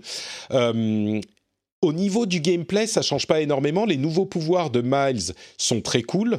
Euh, c'est vraiment un simulateur de badasserie, mais incroyable. Je prends un plaisir fou à euh, jouer au jeu. C'est le même plaisir à se balader dans le, la ville, donc euh, à, se balader avec les, les, les toiles de Spider-Man. C'est super cool là où c'est intéressant, je dirais, c'est que de la même manière que pour euh, le Spider-Man de 2018, c'est l'histoire est étonnamment bien écrite. C'est pas le truc le plus fou de de la Terre, mais c'est bien, c'est bien écrit, c'est sympa. Il y a des moments un petit peu émouvants. Je vais pas spoiler bien sûr, mais euh, ça fonctionne super bien et c'est une vraie histoire complète. Ça dure une dizaine d'heures peut-être pour arriver au, bout du truc et euh, on est très satisfait au final. On a une, euh, un vrai arc pour différents personnages. Il y a des petites surprises, il y a des petites, des petits moments émouvants. Donc une vraie réussite. Graphiquement c'est très beau c'est un petit peu dommage. On a le choix, bien sûr, entre 4K euh, et euh, ray tracing en 30 fps ou 4K et pas de ray tracing et 60 fps, donc on perd le fps pour passer à 60. C'est un peu dommage. Moi, j'aimerais bien voir ce que donne une version HD euh, ray tracing 60 fps, parce que même si je suis pas complètement, euh, je trouve pas que le 60 fps est indispensable pour apprécier les jeux. D'ailleurs, j'y ai beaucoup joué en 30 fps pour profiter du ray tracing. Euh, j'ai quand même, euh, quand on passe en 60, c'est quand même super plaisant. Donc j'aimerais bien avoir, voir ce que donne la version HD et, euh, et, et, et, ray tracing et 60 fps. Les temps de chargement hyper euh, court. Une fois qu'on est en jeu, on est à deux secondes de temps de chargement. Et d'ailleurs, les activités qui est ce nouvel, cette nouvelle, ce nouvel élément d'interface de la PS5 est hyper cool, que ça soit pour Astro's Playroom ou pour euh, Spider-Man. Euh, si on, lance la console, on l'allume, ça prend 10 secondes. on sélectionne une activité, on est en jeu en quelques secondes. Et quand on est dans le jeu, c'est deux secondes pour aller d'une activité à l'autre. Et c'est vraiment, en fait, c'est euh, quand on appuie sur le bouton de la PlayStation, euh, ça amène des cartes. Et certaines de ces cartes, c'est un petit peu aléatoire, mais certaines de ces cartes sont des activités. Et du coup, on peut faire euh, des challenges. Par exemple, il y a différents challenges dans Spider-Man pour euh, essayer de gagner des euh, capacités pour le combat ou pour la, la furtivité ou etc.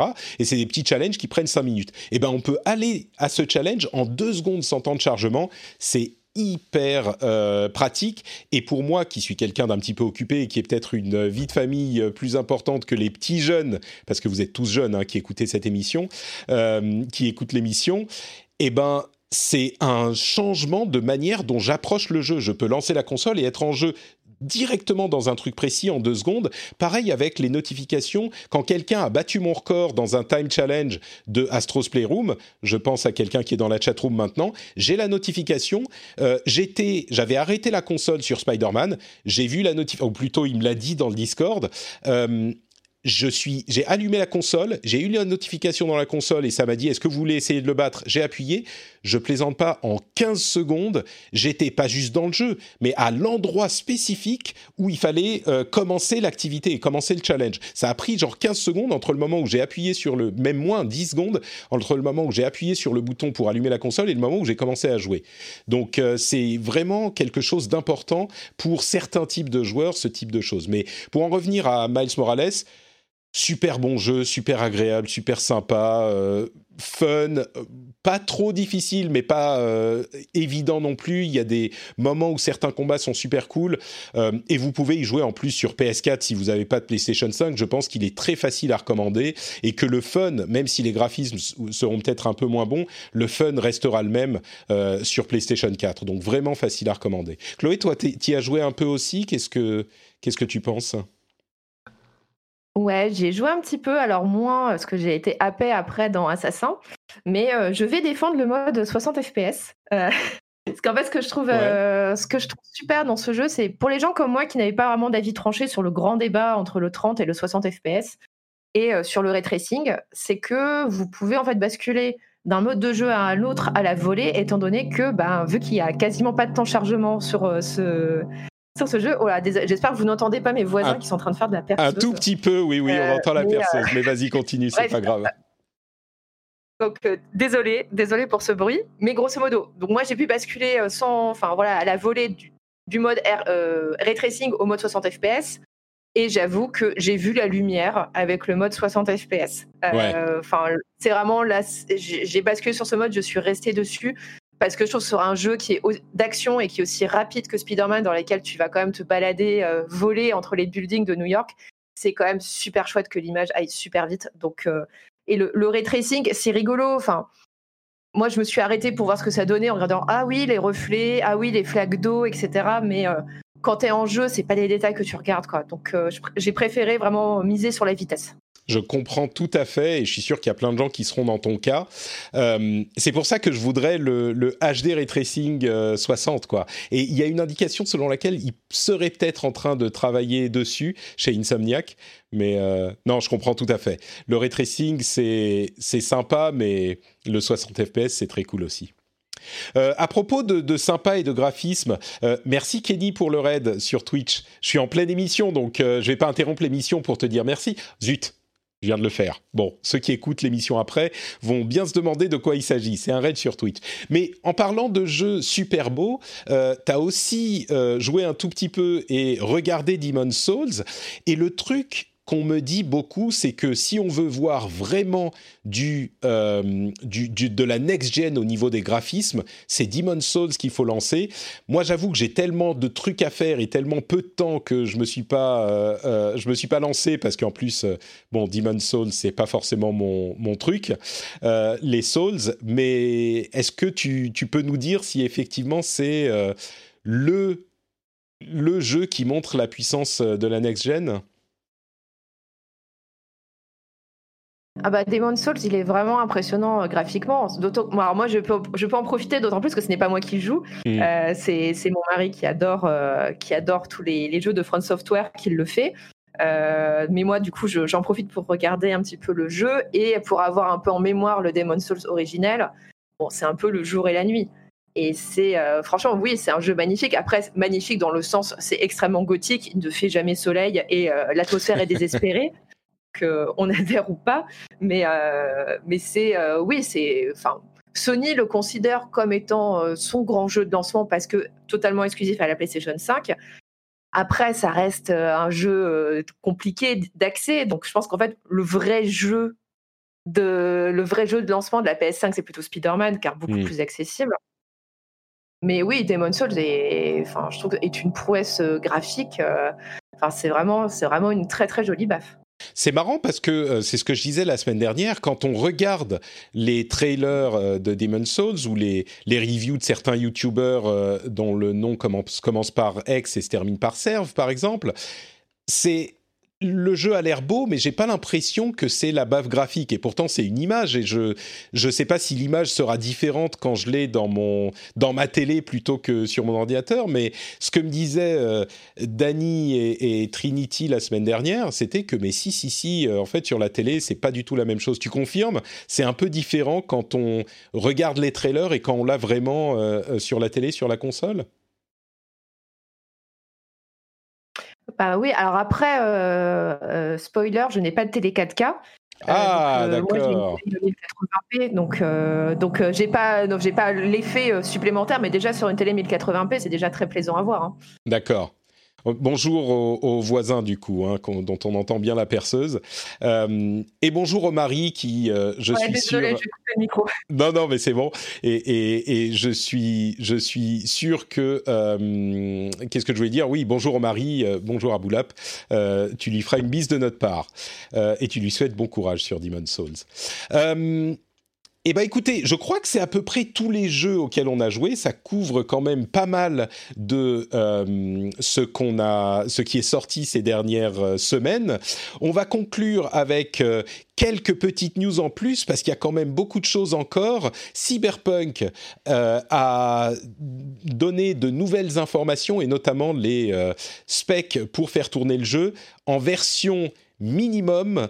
Euh, je suis pile, j'arrive pile, peut-être en version recommandée, j'arrive pile euh, avec mon PC vieux de 5-6 ans, 6 ans maintenant, j'arrive pile à euh, une, quelque chose qui pourrait peut-être tourner en 1080, peut-être en médium, sans ray tracing bien sûr, donc je suis content. Et puis j'espère que mon nouveau PC arrivera d'ici pas si longtemps. Mais surtout, encore plus intéressant que ça, c'est le fait qu'il y a un mode streamer dans Cyberpunk qui va, euh, pour les streamers, retirer toutes les chansons copyrightées, tous les morceaux de musique copyrightés. Euh, et c'est marrant parce qu'on en parlait la semaine dernière avec Trinity, justement, de ces problèmes de DMCA sur euh, Twitch. Et là, en fait, peut-être que CD Projekt donne une voie possible pour résoudre le problème, parce que si on laisse ça dans les mains de Amazon et des ayants droit et de, des streamers, c'est toujours le bordel, comme ça a été sur, sur YouTube peut-être que la solution, ça serait d'avoir les développeurs qui font soit tout le jeu, soit un mode spécifique pour le stream et qui négocient avec les ayants droit euh, les droits pour euh, dire euh, telle musique sera streamée aussi par les, les streamers de jeu. Et donc ils disent pour ce jeu, c'est bon, vous pouvez streamer à Amazon.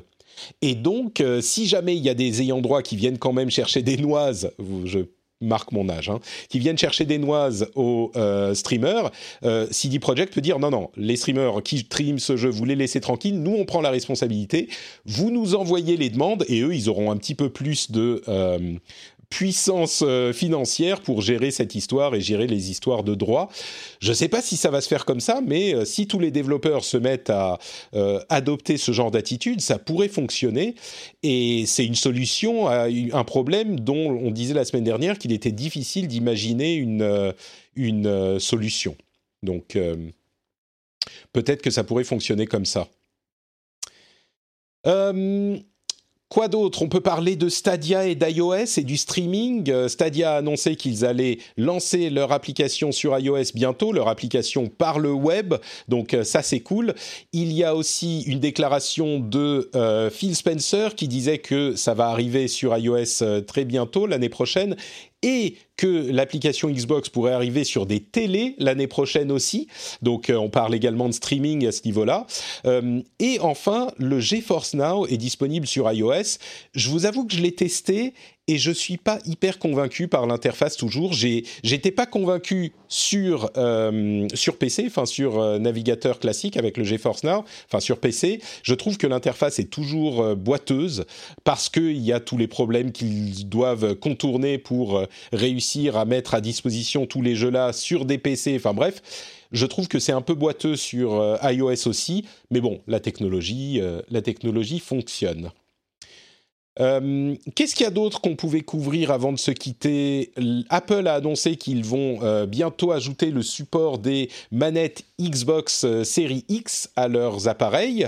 la manette PS5 est maintenant supportée sur Steam, donc les nouvelles générations arrivent. Fortnite a annoncé, enfin Epic a annoncé un service d'abonnement à Fortnite. Et là, je me c'est pas que je me gratte la tête, je comprends qu'ils vont faire de l'argent, mais peut-être que vous pourrez éclairer ma chandelle. Euh, c'est un service d'abonnement qui coûte euh, quoi 10-12 euros et qui donne accès euh, au Battle Pass euh, qui est lui tous les deux mois, je crois. Ça donne des V-Bucks pour une valeur de 10 euh, dollars. On parle en dollars, hein. c'est 12 dollars l'abonnement. ça donne le Battle Pass de la saison en cours. C'est peut-être tous les mois, mais je crois que c'était c'était plus que tous les mois sur Fortnite. Je me trompe peut-être. des V-Bucks et puis des éléments cosmétiques exclusifs. Bon, pourquoi pas, hein, le Fortnite Crew, euh, ça va faire de l'argent en plus pour Epic, euh, c'est un moyen d'augmenter les revenus. Mais bon, il ne faut peut-être pas aller chercher plus loin, je ne sais pas si vous avez un avis sur ce, sur ce service d'abonnement, mais 12 euros pour un jeu, c'est optionnel bien sûr, mais je crois qu'on n'a pas vu ça depuis World of Warcraft. D'ailleurs, entre parenthèses, World of Warcraft, j'ai pas eu le temps de jouer à Shadowlands. C'est pour ça qu'on n'en a pas parlé. Euh, je voulais le mentionner. C'est la première fois depuis un lancement d'extension de World of Warcraft que j'ai pas le temps d'y jouer le jour du lancement. Euh, donc je suis désolé pour les gens qui voulaient m'en entendre parler. J'essaierai de jouer bientôt, mais c'était, j'ai juste, j'ai juste pas le temps. Il y a trop de trucs, trop de jeux, trop de jeux.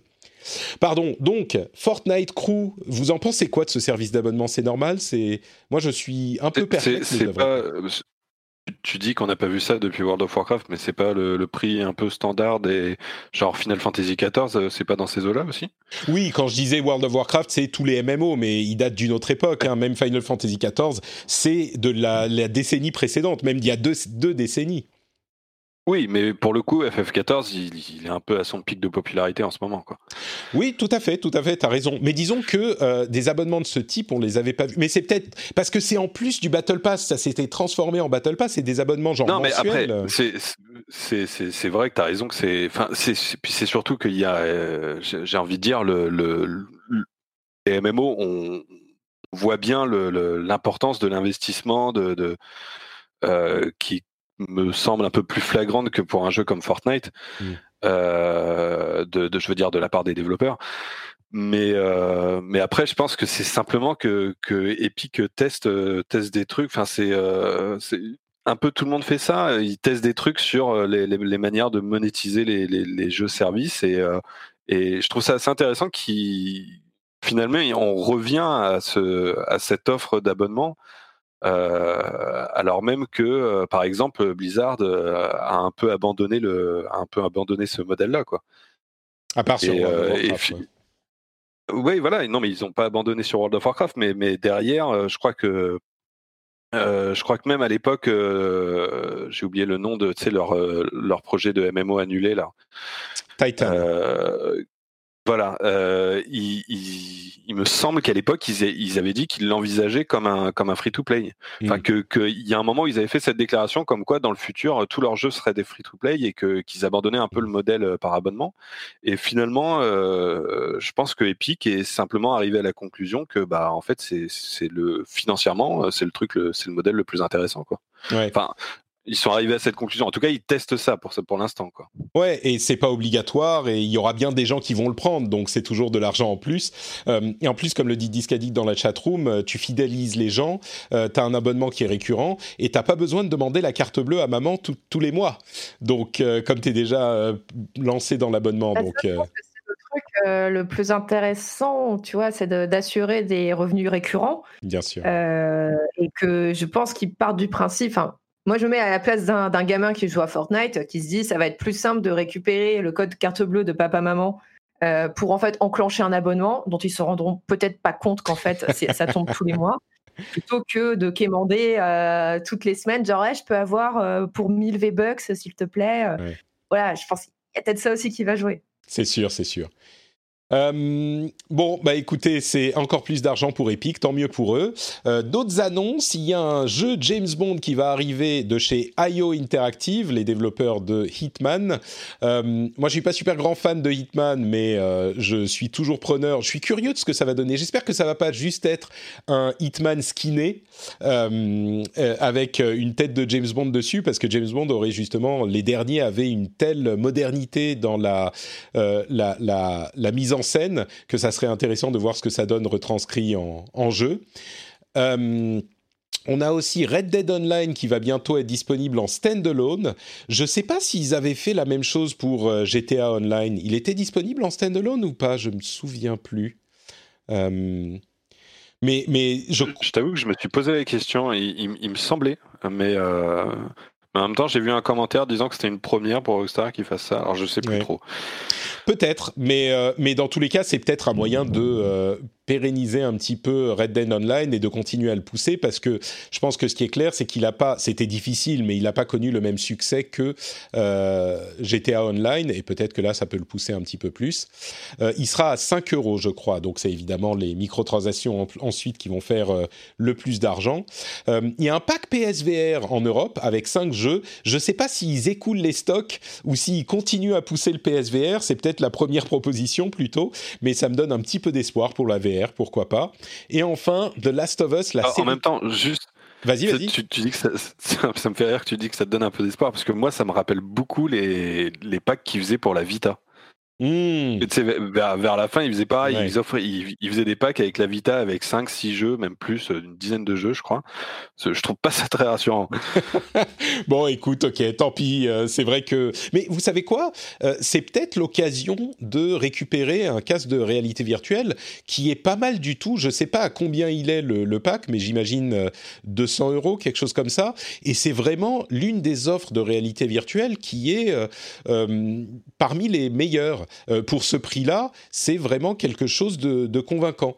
Donc, euh, c'est alors c'est comme le dit Oscar, il y a peut-être pas, euh, c'est pas un avenir fou qui est garanti pour la technologie. Hein, donc ça sera plus pour tester que pour que pour le long terme. Mais si vous êtes curieux de la réalité virtuelle, bah ça peut être l'occasion. Euh, sachant que elle n'est pas compatible avec la PlayStation 5, il faut un câble, un adaptateur spécifique, et il vous l'envoie quand vous euh, remplissez un petit formulaire, euh, et ça vous envoie l'adaptateur pour faire ça. Et, et pour l'utiliser en fait sur la PlayStation 5. Et enfin, The Last of Us euh, sera est confirmé euh, sur HBO euh, comme sur HBO comme série télévisée. Ils étaient en train de tester le concept et là ils ont vraiment commandé la saison. Donc ça va arriver. Moi j'ai très hâte et très peur de voir ce que ça donne, mais je pense que avec les bonnes personnes aux commandes, comme ça a l'air d'être le cas, ça peut être ça peut venir enrichir l'univers de cette cette de, de ces jeux et évidemment en tant que fan, je suis très curieux et enthousiaste et assez enthousiaste même s'il faut rester prudent. Voilà pour les news. Je crois qu'on a un petit peu fait le tour. Est-ce qu'il y a un truc dont j'ai pas parlé que vous vouliez évoquer tous les deux? Peut-être pas. Eh bien, écoutez. Pas spécial. Ah, euh, juste, euh, je, voulais souligner ce truc-là. Euh, comme, on avait, comme on a commencé en, en parlant de, de des, chiffres des nouvelles consoles, euh, ce qui est assez paradoxal, c'est qu'en ce moment, en réalité, euh, la console qui se vend le plus, c'est la Switch, et qui est en train de, de, de faire des, des, des, records assez impressionnants déjà depuis quelques mois, mais genre là, ça continue de se confirmer. Et je, soulignais tout à l'heure euh, le, cas de Games Industry qui, euh, qui est la source principale pour les données sur le, sur le marché euh, au Royaume-Uni. Et il y a, ce truc que je trouvais amusant du, du mec qui s'occupe de gérer ces articles-là, qui avait balancé un tweet il y a quelques semaines en disant que la Switch en était à, je crois, 22 mois consécutifs en tête des ventes au Royaume-Uni, ce qui est, ce qui est impressionnant. Et, et il soulignait, mais bon, voilà, c'est la fin parce que le mois prochain sera le mois de novembre, il y a une nouvelle console qui va arriver et qui vont mieux se vendre, quoi, logiquement. Et, là, il y a pas longtemps, il vient de tweeter que, euh, bah, en fait, bah, il n'aurait pas dû dire ça parce que c'est voilà, c'est bien parti pour que finalement, même avec la, sortie des nouvelles consoles, la Switch reste en tête des ventes euh, au mmh. Royaume-Uni, sachant que le Royaume-Uni est un pays où euh, Nintendo a l'habitude de de pas très bien se vendre. Enfin, c'est un, c'est un pays qui est pas très euh, qui, est, beaucoup moins que la France ou l'Allemagne, par exemple, consommateur de, consoles et jeux Nintendo euh, euh, en Europe.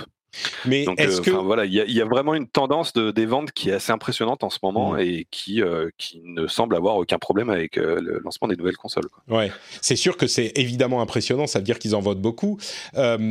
sans vouloir dire du mal de Nintendo parce que c'est pas le but, les consoles next-gen se vendent autant qu'elles puissent être euh, fabriquées. Donc s'ils en avaient plus, ils pourraient en vendre plus, mais ils peuvent juste pas. Mais bon, ça veut ça veut pas dire que euh, c'est pas impressionnant que Nintendo continue à en vendre beaucoup. C'est vrai qu'on aurait pu imaginer que ça serait pas le cas. D'autant plus que euh, on, a des informations assez crédibles sur le fait qu'il y a une nouvelle, un nouveau modèle qui va arriver l'année prochaine. Euh, moi, je le dis de temps en temps, je pense que c'est pas vraiment le moment d'acheter une Switch. certains fans de Nintendo s'énervent quand je dis ça, mais c'est, je pense que c'est pas le moment parce que dans quelques mois l'année prochaine, on risque d'avoir un nouveau modèle qui va faire des choses intéressantes. Donc, euh, mais bon, ça reste. Euh, c'est pas qu'on va jeter l'ancienne quand la nouvelle arrivera, mais c'est. Euh, juste pour préciser, en fait, le, le, truc qui est assez impressionnant dans les chiffres actuels de la Switch, c'est que ça, enfin, déjà, ce qui est, ce qui est, ce qui est marrant dans cette histoire, c'est que en fait, la, Switch est en train de vivre actuellement son, son pic de popularité. Enfin, a priori, ça se trouve, ça va être encore euh, plus impressionnant l'année prochaine, j'en sais rien.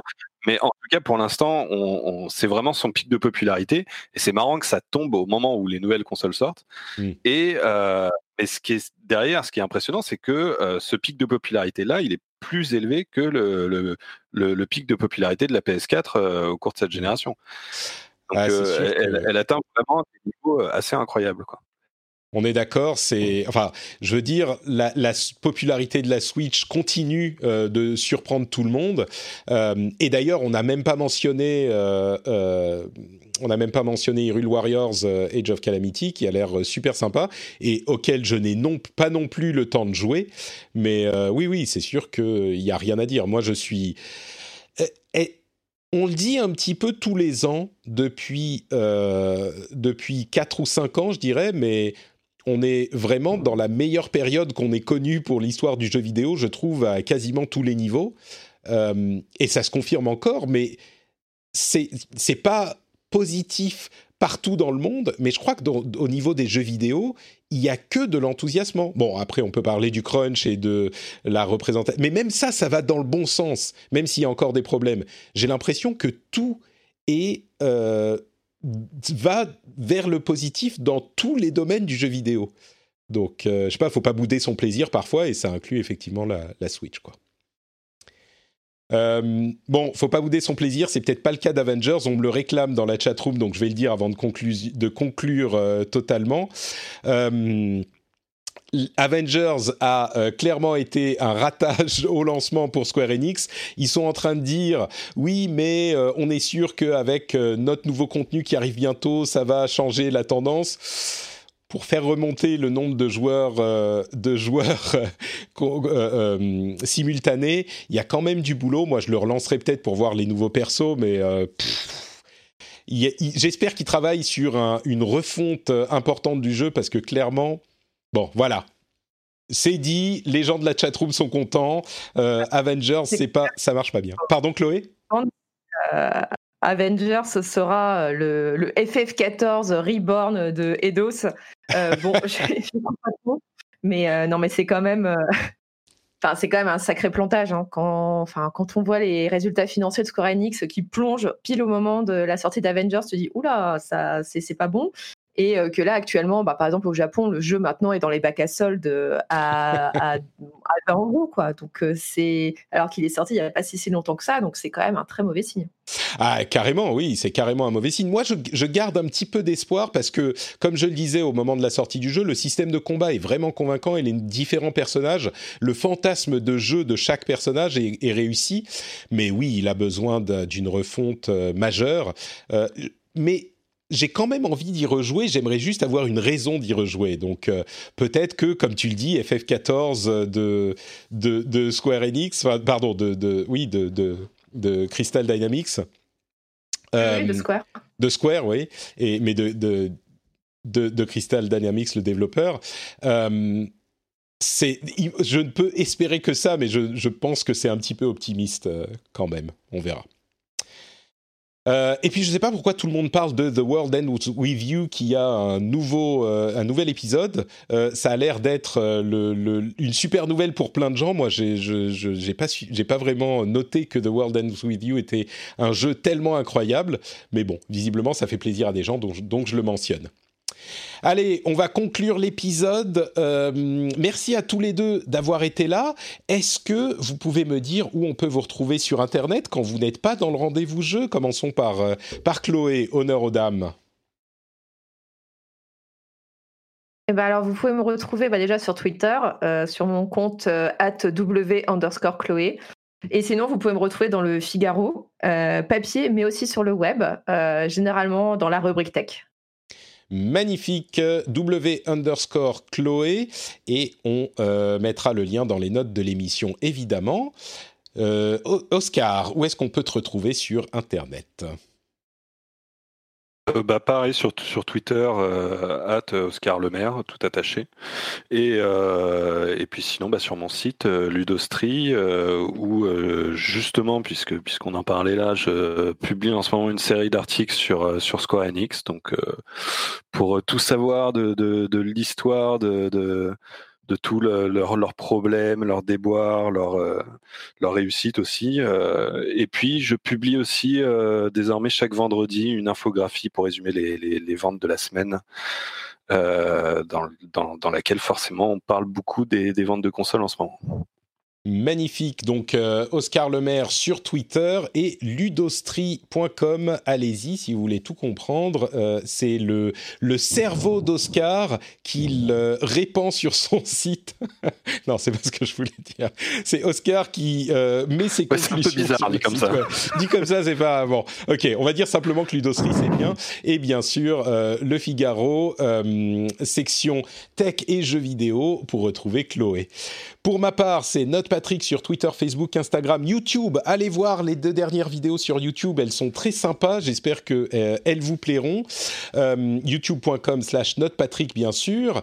Et puis Patreon, patreon.com slash euh, RDV Jeux pour soutenir l'émission. Vous savez que ça prend, euh, allez, une minute et demie à tout casser. Vous choisissez la somme que vous euh, voulez donner par épisode, le nombre d'épisodes que vous soutenez par mois. Euh, vous arrêtez quand vous voulez, vous avez le contrôle et vous avez accès à plein de bonus super cool. Vous pouvez nous rejoindre sur le Discord euh, où on est une communauté super sympa qui s'amuse bien. Vous pouvez avoir les épisodes sans pub avec timecode pour les différentes sections de chaque épisode et puis la satisfaction de soutenir. Donc n'hésitez pas, slash. Je vous fais de grosses bises et on se donne rendez-vous dans une semaine pour un nouvel épisode. Ciao à tous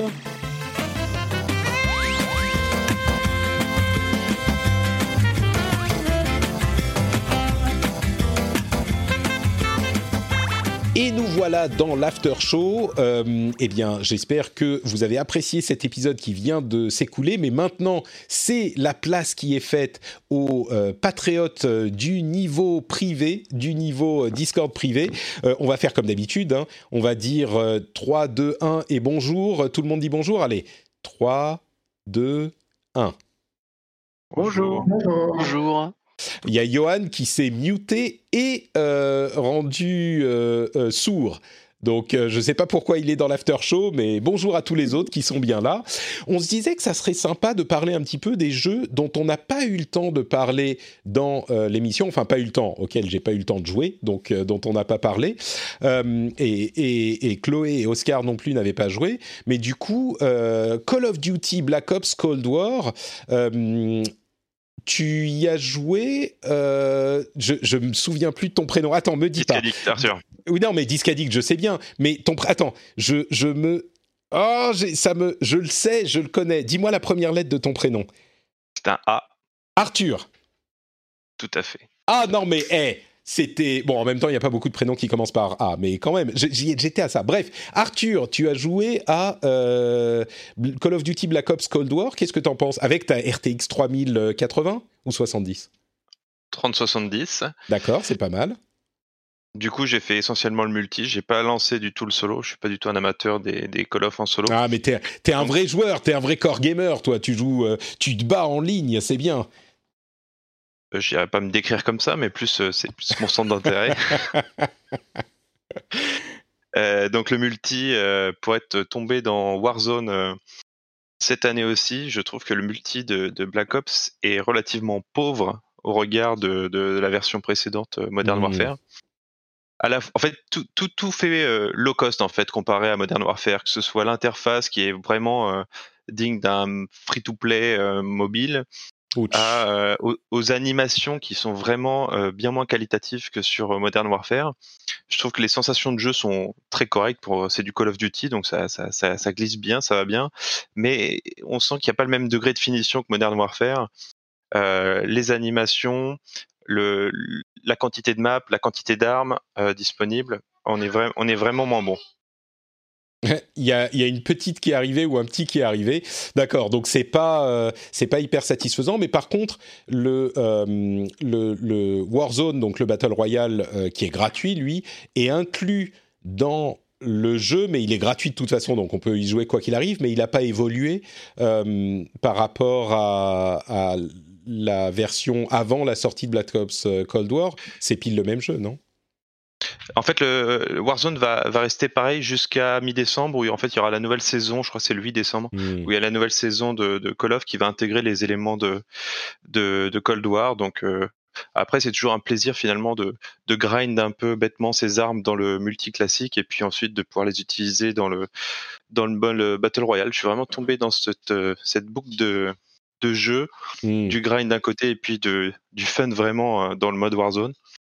Euh, donc euh, non non ça, ça, reste ça reste très plaisant mais c'est vrai qu'au niveau j'entendais à l'émission précédente Trinity qui disait que le le zombie était cool. Moi je l'ai acheté vraiment pour le zombie.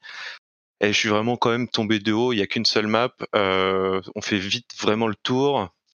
Bon c'est toujours un mode zombie donc c'est toujours sympathique mais c'est vrai que c'est c'est un peu décevant pour le prix et pour mais surtout on regarde la qualité du précédent quoi. C'est vraiment mmh. ça quoi. C'est un, un downgrade dans, dans la chatroom, Terriblino semble être d'accord avec toi et dit que c'est décevant par rapport à d'anciens euh, Call of Duty. Bon, un petit peu, un petit peu décevant malheureusement, mais euh, tu t'amuses quand même, tu joues quand même, j'ai l'impression, non?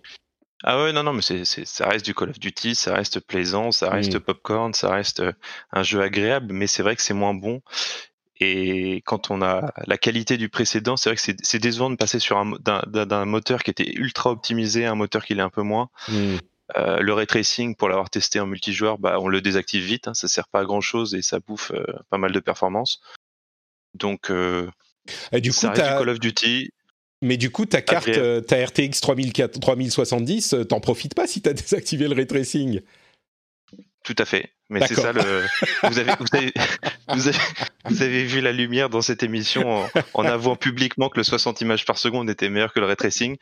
Donc de toute façon, je, je pense que voilà, la messe est dite. Non, mais le, tu peux avoir du 60 FPS avec ray tracing, avec une, 3, une 34, avec une 3070 quand même, non? Ah oui, oui, non, j'étais à, peu près à 100 images par seconde avec le ray tracing, mais. Mais tu, tu veux du 120 en fait. 140, c'est mieux. D'accord, ok. Tu vois la différence entre le 100 et le 140 Non, non, non, non. Non, non, je, je, c'est vraiment purement en multijoueur. Je hmm. trouve que ça, ça n'apporte pas grand chose, donc je préfère désactiver par, par souci de performance, mais c'est plus psychologique que par euh, hmm. constat réel. Je comprends. Euh, Thomas, toi, tu as un petit peu joué à euh, Hyrule Warriors Age of Calamity, dont on a parlé notamment au, sujet de la démo il y a quelques, il y a une ou deux semaines. Hmm. Alors, tu es un grand fan de, de, de, Zelda et de Breath of the Wild et de Nintendo en général, mais est-ce que tu confirmes mon impression initiale de la démo que ça fait vraiment le job, Age of Calamity? Alors, euh, je suis aussi un grand fan de, de, de, Dynasty Warrior à la base. Donc, euh, de base, le, le, style me parle beaucoup, parce que on, a vu que le jeu, il a vendu à 3 millions de personnes déjà. C'est le, c'est le, le mousseau le plus, le plus vendu jusqu'à bah voilà, de, de, toujours. Donc j'ai toujours un petit peu peur que des gens ils, ils arrivent dans le jeu sans connaître en fait, euh, sans, sans savoir le, le style que c'est, en pensant que c'est une suite à Breath of the Wild, une suite ou une préquelle. Mmh. Du coup. Donc euh, bon, à partir de, en se basant là-dessus, moi je, je, sais que c'était pour moi. Et, euh, et, en effet, ouais, c'est, il est, il est vraiment très cool. Alors, je, je l'ai pas fini encore. à cause de, de Demon Souls principalement, mais euh, non, c'est oui, c'est très, c'est vraiment très agréable. le fait qu'il utilise l'histoire de Breath of the Wild, euh, ça donne un, gros plus. Il y, a une vraie histoire. On, on connaît la fin hein, pour ceux qui ont joué à ceux qui ont joué au, jeu de au jeu Switch, pardon. Mais euh, mais c'est très agréable. Et niveau gameplay, ils ont ils ont, ils ont repris plein de choses de, Breath of the Wild qui sont, qui sont très cool, qui sont bien intégrées en tout cas euh, aux mécaniques habituelles des, des, Warriors. Et donc ça fait une sorte de fan service au fond qui ouais, qui qui est très plaisante en fait. Si on, si on aime les, les beats, euh, le, comment s'appelle euh, les beats, les beats up très bourrins, donc euh, les Warriors, et qu'on a besoin de fan service, oui, c'est, c'est, très satisfaisant quoi.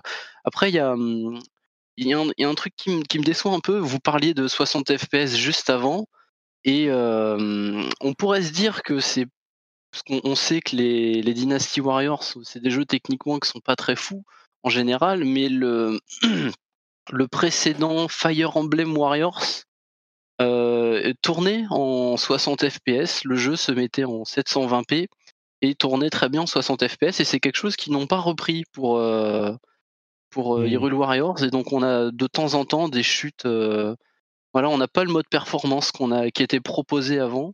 Mm. Et c'est un petit peu dommage, quoi. Mais c'est vrai que j'ai entendu ce reproche euh, à plusieurs reprises. Je t'avoue que moi, je suis surpris qu'il tourne tout court. Tu dis, il est, ils sont pas tellement euh, exigeants techniquement, euh, les mousseaux généralement, enfin les Dynasty Warriors. Sur celui-là, moi, je trouve que pour la Switch, hein, qui est quand même une console dont les, la puissance, même si les graphismes nous ont surpris depuis son lancement, la puissance est quand même limitée pour la console. Je trouve qu'elle fait super super beau et qu'elle reprend les graphismes de Breath of the Wild avec tellement de choses à l'écran, euh, moi je suis surpris que ça, que ça soit possible quoi. Mais c'est vrai que beaucoup de gens se sont plaints du fait que ça, ça, ça ne tenait pas du tout, même les 30 images secondes quoi. Ouais, si elle a du mal quoi. Mais c'est mm. surtout moi ce qui, ce qui me dérange, comme je te disais, par rapport à Fire Emblem, qui était aussi un Fire Emblem Warriors, bien sûr, mm. pas le Treehouse. Euh, qui était un mousseau sur Switch et arrivait à faire son 60 FPS. Donc euh, bon, c'est dommage, mais c'est pas très grave. C'est un, plaisir quand même. J'ai, moi, j'ai très très envie aussi. Hein. Vraiment, euh, la démo m'a beaucoup donné envie. Euh, je ne sais pas si tu as joué assez longtemps pour voir les différents personnages et la manière dont ils sont euh, gérés différemment et, et les, le gameplay qui est vraiment différent. c'était c'était très notable sur la démo déjà avec deux ou trois personnages. Est-ce que tu nous confirmes que ça change complètement le jeu à chaque fois qu'on change de perso? Ouais, ouais, ouais. Chaque, euh, chaque personnage apporte, euh, apporte beaucoup de choses. Ils ont, ils ont chacun leur gameplay et c'était déjà le cas dans, dans Hyrule Warrior le premier. C'est ce qui m'avait beaucoup plu à l'époque. Mmh. Euh, mais c'est les, les mousseaux d'habitude, ils ont, ils ont peut-être des centaines de personnages. Le, un des derniers, c'était Orochi Warrior 4. Il, on dépassait la centaine, je crois. Enfin, c'était vraiment, c'était vraiment n'importe. Donc oui, tu peux pas créer des centaines de gameplay, ça, ça se ressemblait assez. Et là, vu que c'est très resserré, ils, arrivent à faire, euh, à faire que chacun et par exemple, euh, bah, tu avais dû tester sur la démo, il y a Impa qui, est, un, qui est, carrément une ninja, hein, elle sort de Naruto. Euh, Link, c'est un, guerrier, un guerrier classique. Zelda, elle a, elle utilise beaucoup sa tablette, donc avec euh, tous les, les, pouvoirs qu'on avait dans Breath of the Wild. Et oui, oui, chaque personnage comme ça euh, continue à avoir sa propre personnalité, en plus d'avoir son propre charisme, du coup, vu que c'est des, des persos, encore une fois, si on a joué à Breath of the Wild, bah, qui nous parlent, hein, on les a connus, on les a connus morts, hein, parce que c'est l'histoire du jeu, mais euh, mais, euh, mais ouais, non, c'est vraiment très, très agréable là-dessus. Ça me donne hyper envie, mais euh, sérieusement, je, ah, bon, il y a trop de choses, il y a trop de jeux. J'ai envie de l'acheter, mais je sais que j'y jouerai pas maintenant, donc euh, bon. Ah ouais, je, je, termine Demon Souls et j'y retourne il retombe très vite. Eh ben alors justement, vous me disiez que Demon Souls, vous y avez joué aussi. Euh, est-ce qu'il y a beaucoup de choses à dire dessus? Parce que du coup, euh, je sais que a, a, hâte d'en parler aussi. Comme tu as, déjà parlé, Thomas, je vais lui donner la parole. Mais oui, c'est c'est Demon Souls en plus beau. Est-ce qu'il y a tellement de choses à dire dessus ou euh... oh, alors, oui, parce que parce que son statut, enfin, il a ce jeu, il a vraiment un statut spécial parce qu'il voilà, il était que sur PS3 et puis il n'a pas, il a pas du tout eu l'aura qu'a pu avoir Dark Souls. Donc il y a plein de gens comme moi qui en fait découvrent le jeu euh, aujourd'hui en fait euh, en ayant connaissance en fait de tous les jeux qui sont sortis entre temps. J'ai fait mmh. tous les Dark Souls, j'ai fait Bloodborne, j'ai fait Sekiro et c'est vraiment très intéressant en fait de faire ce jeu, euh, ce jeu d'origine en fait et de découvrir en fait que tous les éléments étaient, étaient là en fait depuis le début. Euh, à des différents niveaux, on va dire, de, design. Hein. C'est forcément ils ont amélioré leur formule au fil de l'eau. Mais ce qui est rigolo, c'est qu'il y a des choses qui réapparaissent euh, dans Bloodborne, euh, que ce soit des concepts de gameplay ou même en fait tout simplement des, concepts de mise en scène, de boss, ce genre de choses-là. Et donc il y a énormément d'éléments comme ça qui sont déjà en fait dans, dans, ce Demon Soul c'est vraiment super rigolo en, tant que fan un peu tardif du coup de, la série de découvrir que sur leur entre guillemets leur brouillon, leur jeu d'origine, qui est un jeu, qui est un projet un petit peu compliqué hein, pour From Software, qui était limite euh, un petit peu euh, voilà abandonné. Je veux dire, même Sony finalement ne l'a pas ne l'a pas édité partout. Hein. Sony l'a sorti que au Japon. C'est Atlus qui l'a sorti aux États-Unis. C'est Bandai Namco qui l'a sorti en Europe. Donc on a vraiment voilà cette histoire d'un jeu un peu mal aimé qui finalement arrive là aujourd'hui en tant que limite le seul jeu next gen hein, on exagère en le disant, mais c'est quand même quelque chose qui revient. Donc Et tu confirmes ouais. toi aussi que, comme on le disait dans l'émission, euh, pour le coup, la claque graphique, euh, elle est là et c'est un step au-dessus de ce qu'on peut voir euh, même dans un Spider-Man ou ce genre de choses. Ouais, ouais, complètement. Alors après, il faut, c'est toujours un peu compliqué de, de faire la déclaration parce que les, quand on dit les jeux, quand on dit que c'est que les jeux, voilà, euh, on dit c'est mieux que les jeux PS4, mais les jeux PS4 ou, ou de la génération d'avant, il y a un tel panel de jeux différents. Donc, euh, est-ce que c'est plus beau que The Last of Us 2 Tu vois, enfin, c'est toujours un peu compliqué Ouais. de, de- de les mettre en, en rapport comme ça. Mais pour un jeu de sa catégorie, on va dire, de, ouais, pour un jeu de sa catégorie de budget, euh, euh, c'est très impressionnant. Et puis, il y a un tel travail. En fait, c'est ce qu'ils racontaient les, les développeurs sur le jeu, c'est que ils ont commencé avec un jeu déjà fini et ils ont eu trois ans pour le polish au maximum. Ouais. Et, et c'est vraiment euh, le résultat qu'on a là. Et c'est il y a, il y a un petit peu, euh, c'est très enthousiasmant pour les fans euh, de, de From Software parce que comme c'est des, en général des jeux qui ont un, des budgets quand même un peu resserrés par rapport aux, au- aux autres AAA et qui ont une technique souvent un peu bancale, on va dire. Euh, c'est vraiment très enthousiasmant de voir un jeu euh, voilà aussi bien euh, fini visuellement et techniquement c'est voilà c'est vraiment un, un vrai bonheur. Ok. Écoute, ça a l'air, ça a l'air enthousiasmant effectivement, mais j'ai l'impression que c'est pas forcément le le jeu qui va convaincre les gens qui sont pas déjà fans de de tester. Tu vois, j'ai pas l'impression que c'est. Ça reste un bon épisode pour rentrer dedans. C'est vrai? je- Si on me pose la question, j'aurais tendance à quand même conseiller plutôt les Dark Souls 3 ou Bloodborne qui ont des, ont des, des approches quand même plus douces pour les nouveaux joueurs. Euh, là, il y, a des- y, a des- il y a quand même des mécanismes dans le jeu où si t'es pas au courant à l'avance euh, de ce que tu fais, euh, typiquement si tu, meurs en tant qu'humain dans, le monde, dans les niveaux, tu vas euh, rendre ta partie plus difficile. Donc Toto pourra en parler, ça lui a posé problème. Donc il y, a, y a quelques mécaniques comme ça où si tu y vas vraiment en sachant rien et que, et que tu, veux, tu refuses de te renseigner sur un peu euh, la marche à suivre, tu, tu, tu risques en fait ouais, de te retrouver face à des murs de difficulté euh, ou, ou des incompréhensions tout simplement qui, qui, sont, qui peuvent être super rebutantes. Et effectivement, euh, comme le jeu arrive en tant que jeu de lancement, j'imagine qu'il doit y avoir plein de gens qui récupèrent le jeu, qui le lancent et qui comprennent pas en fait euh, et qui se retrouvent face à des choses un peu compliquées. D'accord. Intéressant, intéressant. D'accord. T'avais un avis sur la chose aussi, Thomas? Non, moi je, je- j'allais confirmer aussi un peu ce qu'il disait, mais p- par exemple sur le, c'est c'est vrai que la question euh, maintenant elle est étendue. Il y, a, il y a toujours cette question de par lequel on commence si on veut se mettre au From Mm. Software, et et ben, maintenant elle est encore un peu plus compliquée à cause de ce Demon Souls parce que comme il disait, il y a cette mécanique euh, ce qu'on appelle la tendance des mondes qui, qui peut être problématique et oui qu'il a été pour moi. Euh, D'ailleurs, il disait au tout début, Johan, euh, que euh, tout ce qu'on, tout ce qu'il y a dans Demon Souls est repris ailleurs. Et c'est vrai, sauf la tendance des mondes, hein, comme Hmm. par hasard. Ça, Tu peux euh, expliquer de ça, quoi elle il est pareille. s'agit Je- J'en j'en ai Alors, entendu parler, mais vas-y. Vas-y, euh, vas-y, Johan. En fait, euh, c'est c'est un peu comme un alignement, c'est-à-dire que dans les RPG, notre personnage avec ses actions, il peut être gentil, très gentil, euh, neutre, euh, méchant, très méchant. Et ce, ce concept-là, en fait, il est appliqué sur les mondes. Donc, en fait, le, jeu s'articule autour de différents mondes. hein, c'est des niveaux. C'est très classique de ce point de vue-là. On va lancer un peu comme un, un Megaman, euh, le niveau euh, 1, le niveau 2, etc. Et en fonction des actions qu'on va faire dans ces mondes-là, on va changer la tendance du monde. Donc le monde peut être euh, soit euh, très sombre, sombre, neutre, euh, lumineux ou très lumineux.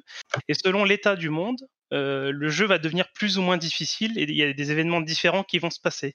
Et typiquement, euh, donc la- le problème de ce principe-là, c'est que si on meurt en tant qu'humain dans ces mondes-là, on va dégrader la tendance du monde et du coup il va devenir plus sombre et donc beaucoup plus difficile, voire vraiment vraiment beaucoup beaucoup plus difficile. Mais pour toi Et ou c'est pour euh, c'est une fonctionnalité en ligne? Alors, alors pour toi. Euh, et en fait, il y a, euh, alors il y a une formule secrète, je sais pas comment ça fonctionne, mais il y a quelque chose qui fait que si tu joues en ligne, ton, ta tendance à toi va être influencée par ce que font les autres dans leur partie. Mais du coup, Alors, plus euh, tu meurs, plus c'est difficile. Voilà, et du coup, Il n'y a pas de moyen de resetter le truc C'est ça. Bah en fait non, il n'y a pas vraiment. Enfin, il faut il faut euh, tuer des boss dans ce monde-là pour euh, pour adoucir le monde. D'accord. Qui est voilà, donc tu peux aider d'autres joueurs en tu peux aller aider d'autres joueurs pour essayer d'améliorer les choses. Mais c'est ce qui fait que quand tu regardes les guides, notamment le guide d'Exerve ou d'autres, on va toujours te recommander de jouer offline et Mm. de te suicider euh, dans la zone, dans le hub, donc qui n'est pas un monde, pour pouvoir aller faire les autres mondes en tant que fantôme et de pas justement dégrader sa partie. Mais tu vois, si tu si tu connais pas cette astuce-là, euh, tu, tu risques en fait ouais, de si, si déjà c'est un jeu que tu appréhendes pour sa difficulté, euh, tu risques de te retrouver dans le pire scénario où justement tu, on va te- le jeu va te donner raison et te, et te faire dire que le jeu est trop difficile. Ouais. Bon, écoute, euh, ok, c'est tout ça ne me donne pas forcément envie de me lancer, mais euh, bon, Et peut-être. pourtant, c'est le je- très rapidement de ce que j'en ai fait pour l'instant. Là, j'approche euh, rapidement de la fin, mais c'est le plus simple. Clairement, c'est le. le- Après, il y a aussi le fait que j'ai déjà joué aux autres, donc je sais jouer à ces Bah, c'est jeux-là. ça, oui, c'est ça. le. Mais même les, les, les mécaniques des monstres et des boss sont très basiques. On a Mm. vu beaucoup plus compliqué dans ceux d'après. euh, ouais. donc, Ouais, c'est euh, vrai que ceux d'après, From Software, ils s'amusent euh, avec les connaissances des joueurs et donc ils font que si tu as battu le boss, en fait, tu crois que tu l'as battu, tu as même le message vous avez battu le boss. Et en fait, il se relève tout d'un coup euh, en plus fort, etc. Ça- ce genre de choses-là, les, les systèmes de phase où euh, le boss devient de plus en plus dur au fil, au fil du combat. Ouais. Ça, il n'y a pas ça dans les Demon Souls, c'est des, combats très simples où les boss, ils ont deux ou trois techniques différentes. Et donc, tu as juste Ah. ces trois techniques à savoir euh, comment l'esquiver et, et tu l'appliques et ça, et ça se passe très bien. Quoi. Les boss sont Mm. quand même beaucoup plus simples dans les Demon Souls que dans ce qu'on a les jeux récents. D'accord. Euh, bah merci pour vos petits, euh, vos, vos petites astuces et vos détails euh, sur le jeu. On va conclure l'after show, mais du coup je me sens un petit peu coupable. On n'a pas tellement donné la parole à Jean et, et Pen Pen. On dit Pen Pen ou Pampan. À chaque fois je suis peine, peine, oui. Pen Pen, très bien. Et euh, Beniste, euh, il y a des choses sur lesquelles vous vouliez ajouter quelque chose, exprimer votre frustration peut-être de ne pas avoir cons- de console next-gen si vous avez essayé d'en avoir ou, euh, ou alors euh, juste que vous vous en foutez, donc euh, ça vous fait bien rire ces gens qui se battent pour essayer d'en avoir ou- Non, je me dis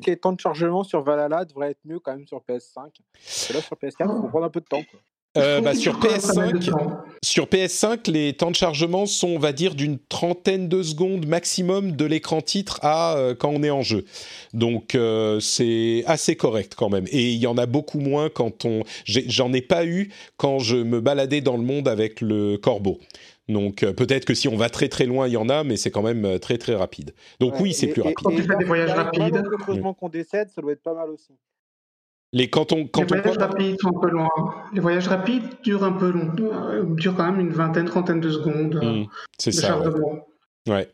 Bon, c'est acceptable par rapport à ce qui se passait sur la sur la PlayStation euh, 4, on va dire, mais pardon, mais euh, j'imagine que ça sera amélioré avec le temps Euh, sur les prochains jeux, ouais. Euh, Non, non. Je, m'attendais à. J'avais décroché de, l'Odyssée euh, là je suis, bien surpris euh, du scénario qui est, autour du camp. Ça, change vraiment la, vision du jeu, je trouve. J'ai vraiment l'impression que c'est un jeu qui est euh, sur le long long terme. J'ai lu quelques reviews de gens qui disaient ah mais c'est trop long, mais c'est comme Odyssey, c'est un jeu auquel tu vas jouer pendant des mois et des mois, un petit peu par-ci, un petit peu par-là. C'est pour un pour, pour des joueurs qui en veulent beaucoup pour leur argent, on va dire. Donc, euh, ouais, j'ai envie d'y retourner, moi. Euh, bah écoutez, on va conclure du coup cet after show. Je vous remercie d'avoir participé et de m'avoir, euh, de nous avoir prêté votre euh, expertise et ça donne un petit goût de ce qu'on fait parfois dans dans ces bonus euh, aux auditeurs du de de, de l'épisode normal. Donc euh, je vous fais deux grosses bises. On fait comme d'habitude, on dit au revoir. Tout le monde dit au revoir à 3, 1, 2, 3. Au revoir. Au revoir. Merci à tous et je sors de la, de la roue. Merci à Bénis, Discaddict, Jean, euh, Pen Pen, Thomas et Johan. Euh, bah écoutez, on va fermer l'after show et on se donne donc rendez-vous pour un nouvel épisode la semaine prochaine. Ciao. Hi, my name is Danny Pellegrino from Everything Iconic, and I'm excited to talk to you about Club Med. Club Med operates beach and mountain resorts and is the best all inclusive getaway for families. They have Club Med Punta Cana, their flagship family resort, and many other options in Mexico, the Caribbean, and around the world. Club Med are the pioneers of the all inclusive concept, which is the best way to vacation. Great for families, groups, or even solo travelers looking for land and water sports, delicious food and a place to make unforgettable memories. Visit clubmed.us, call 1 800 Club Med, or your travel advisor.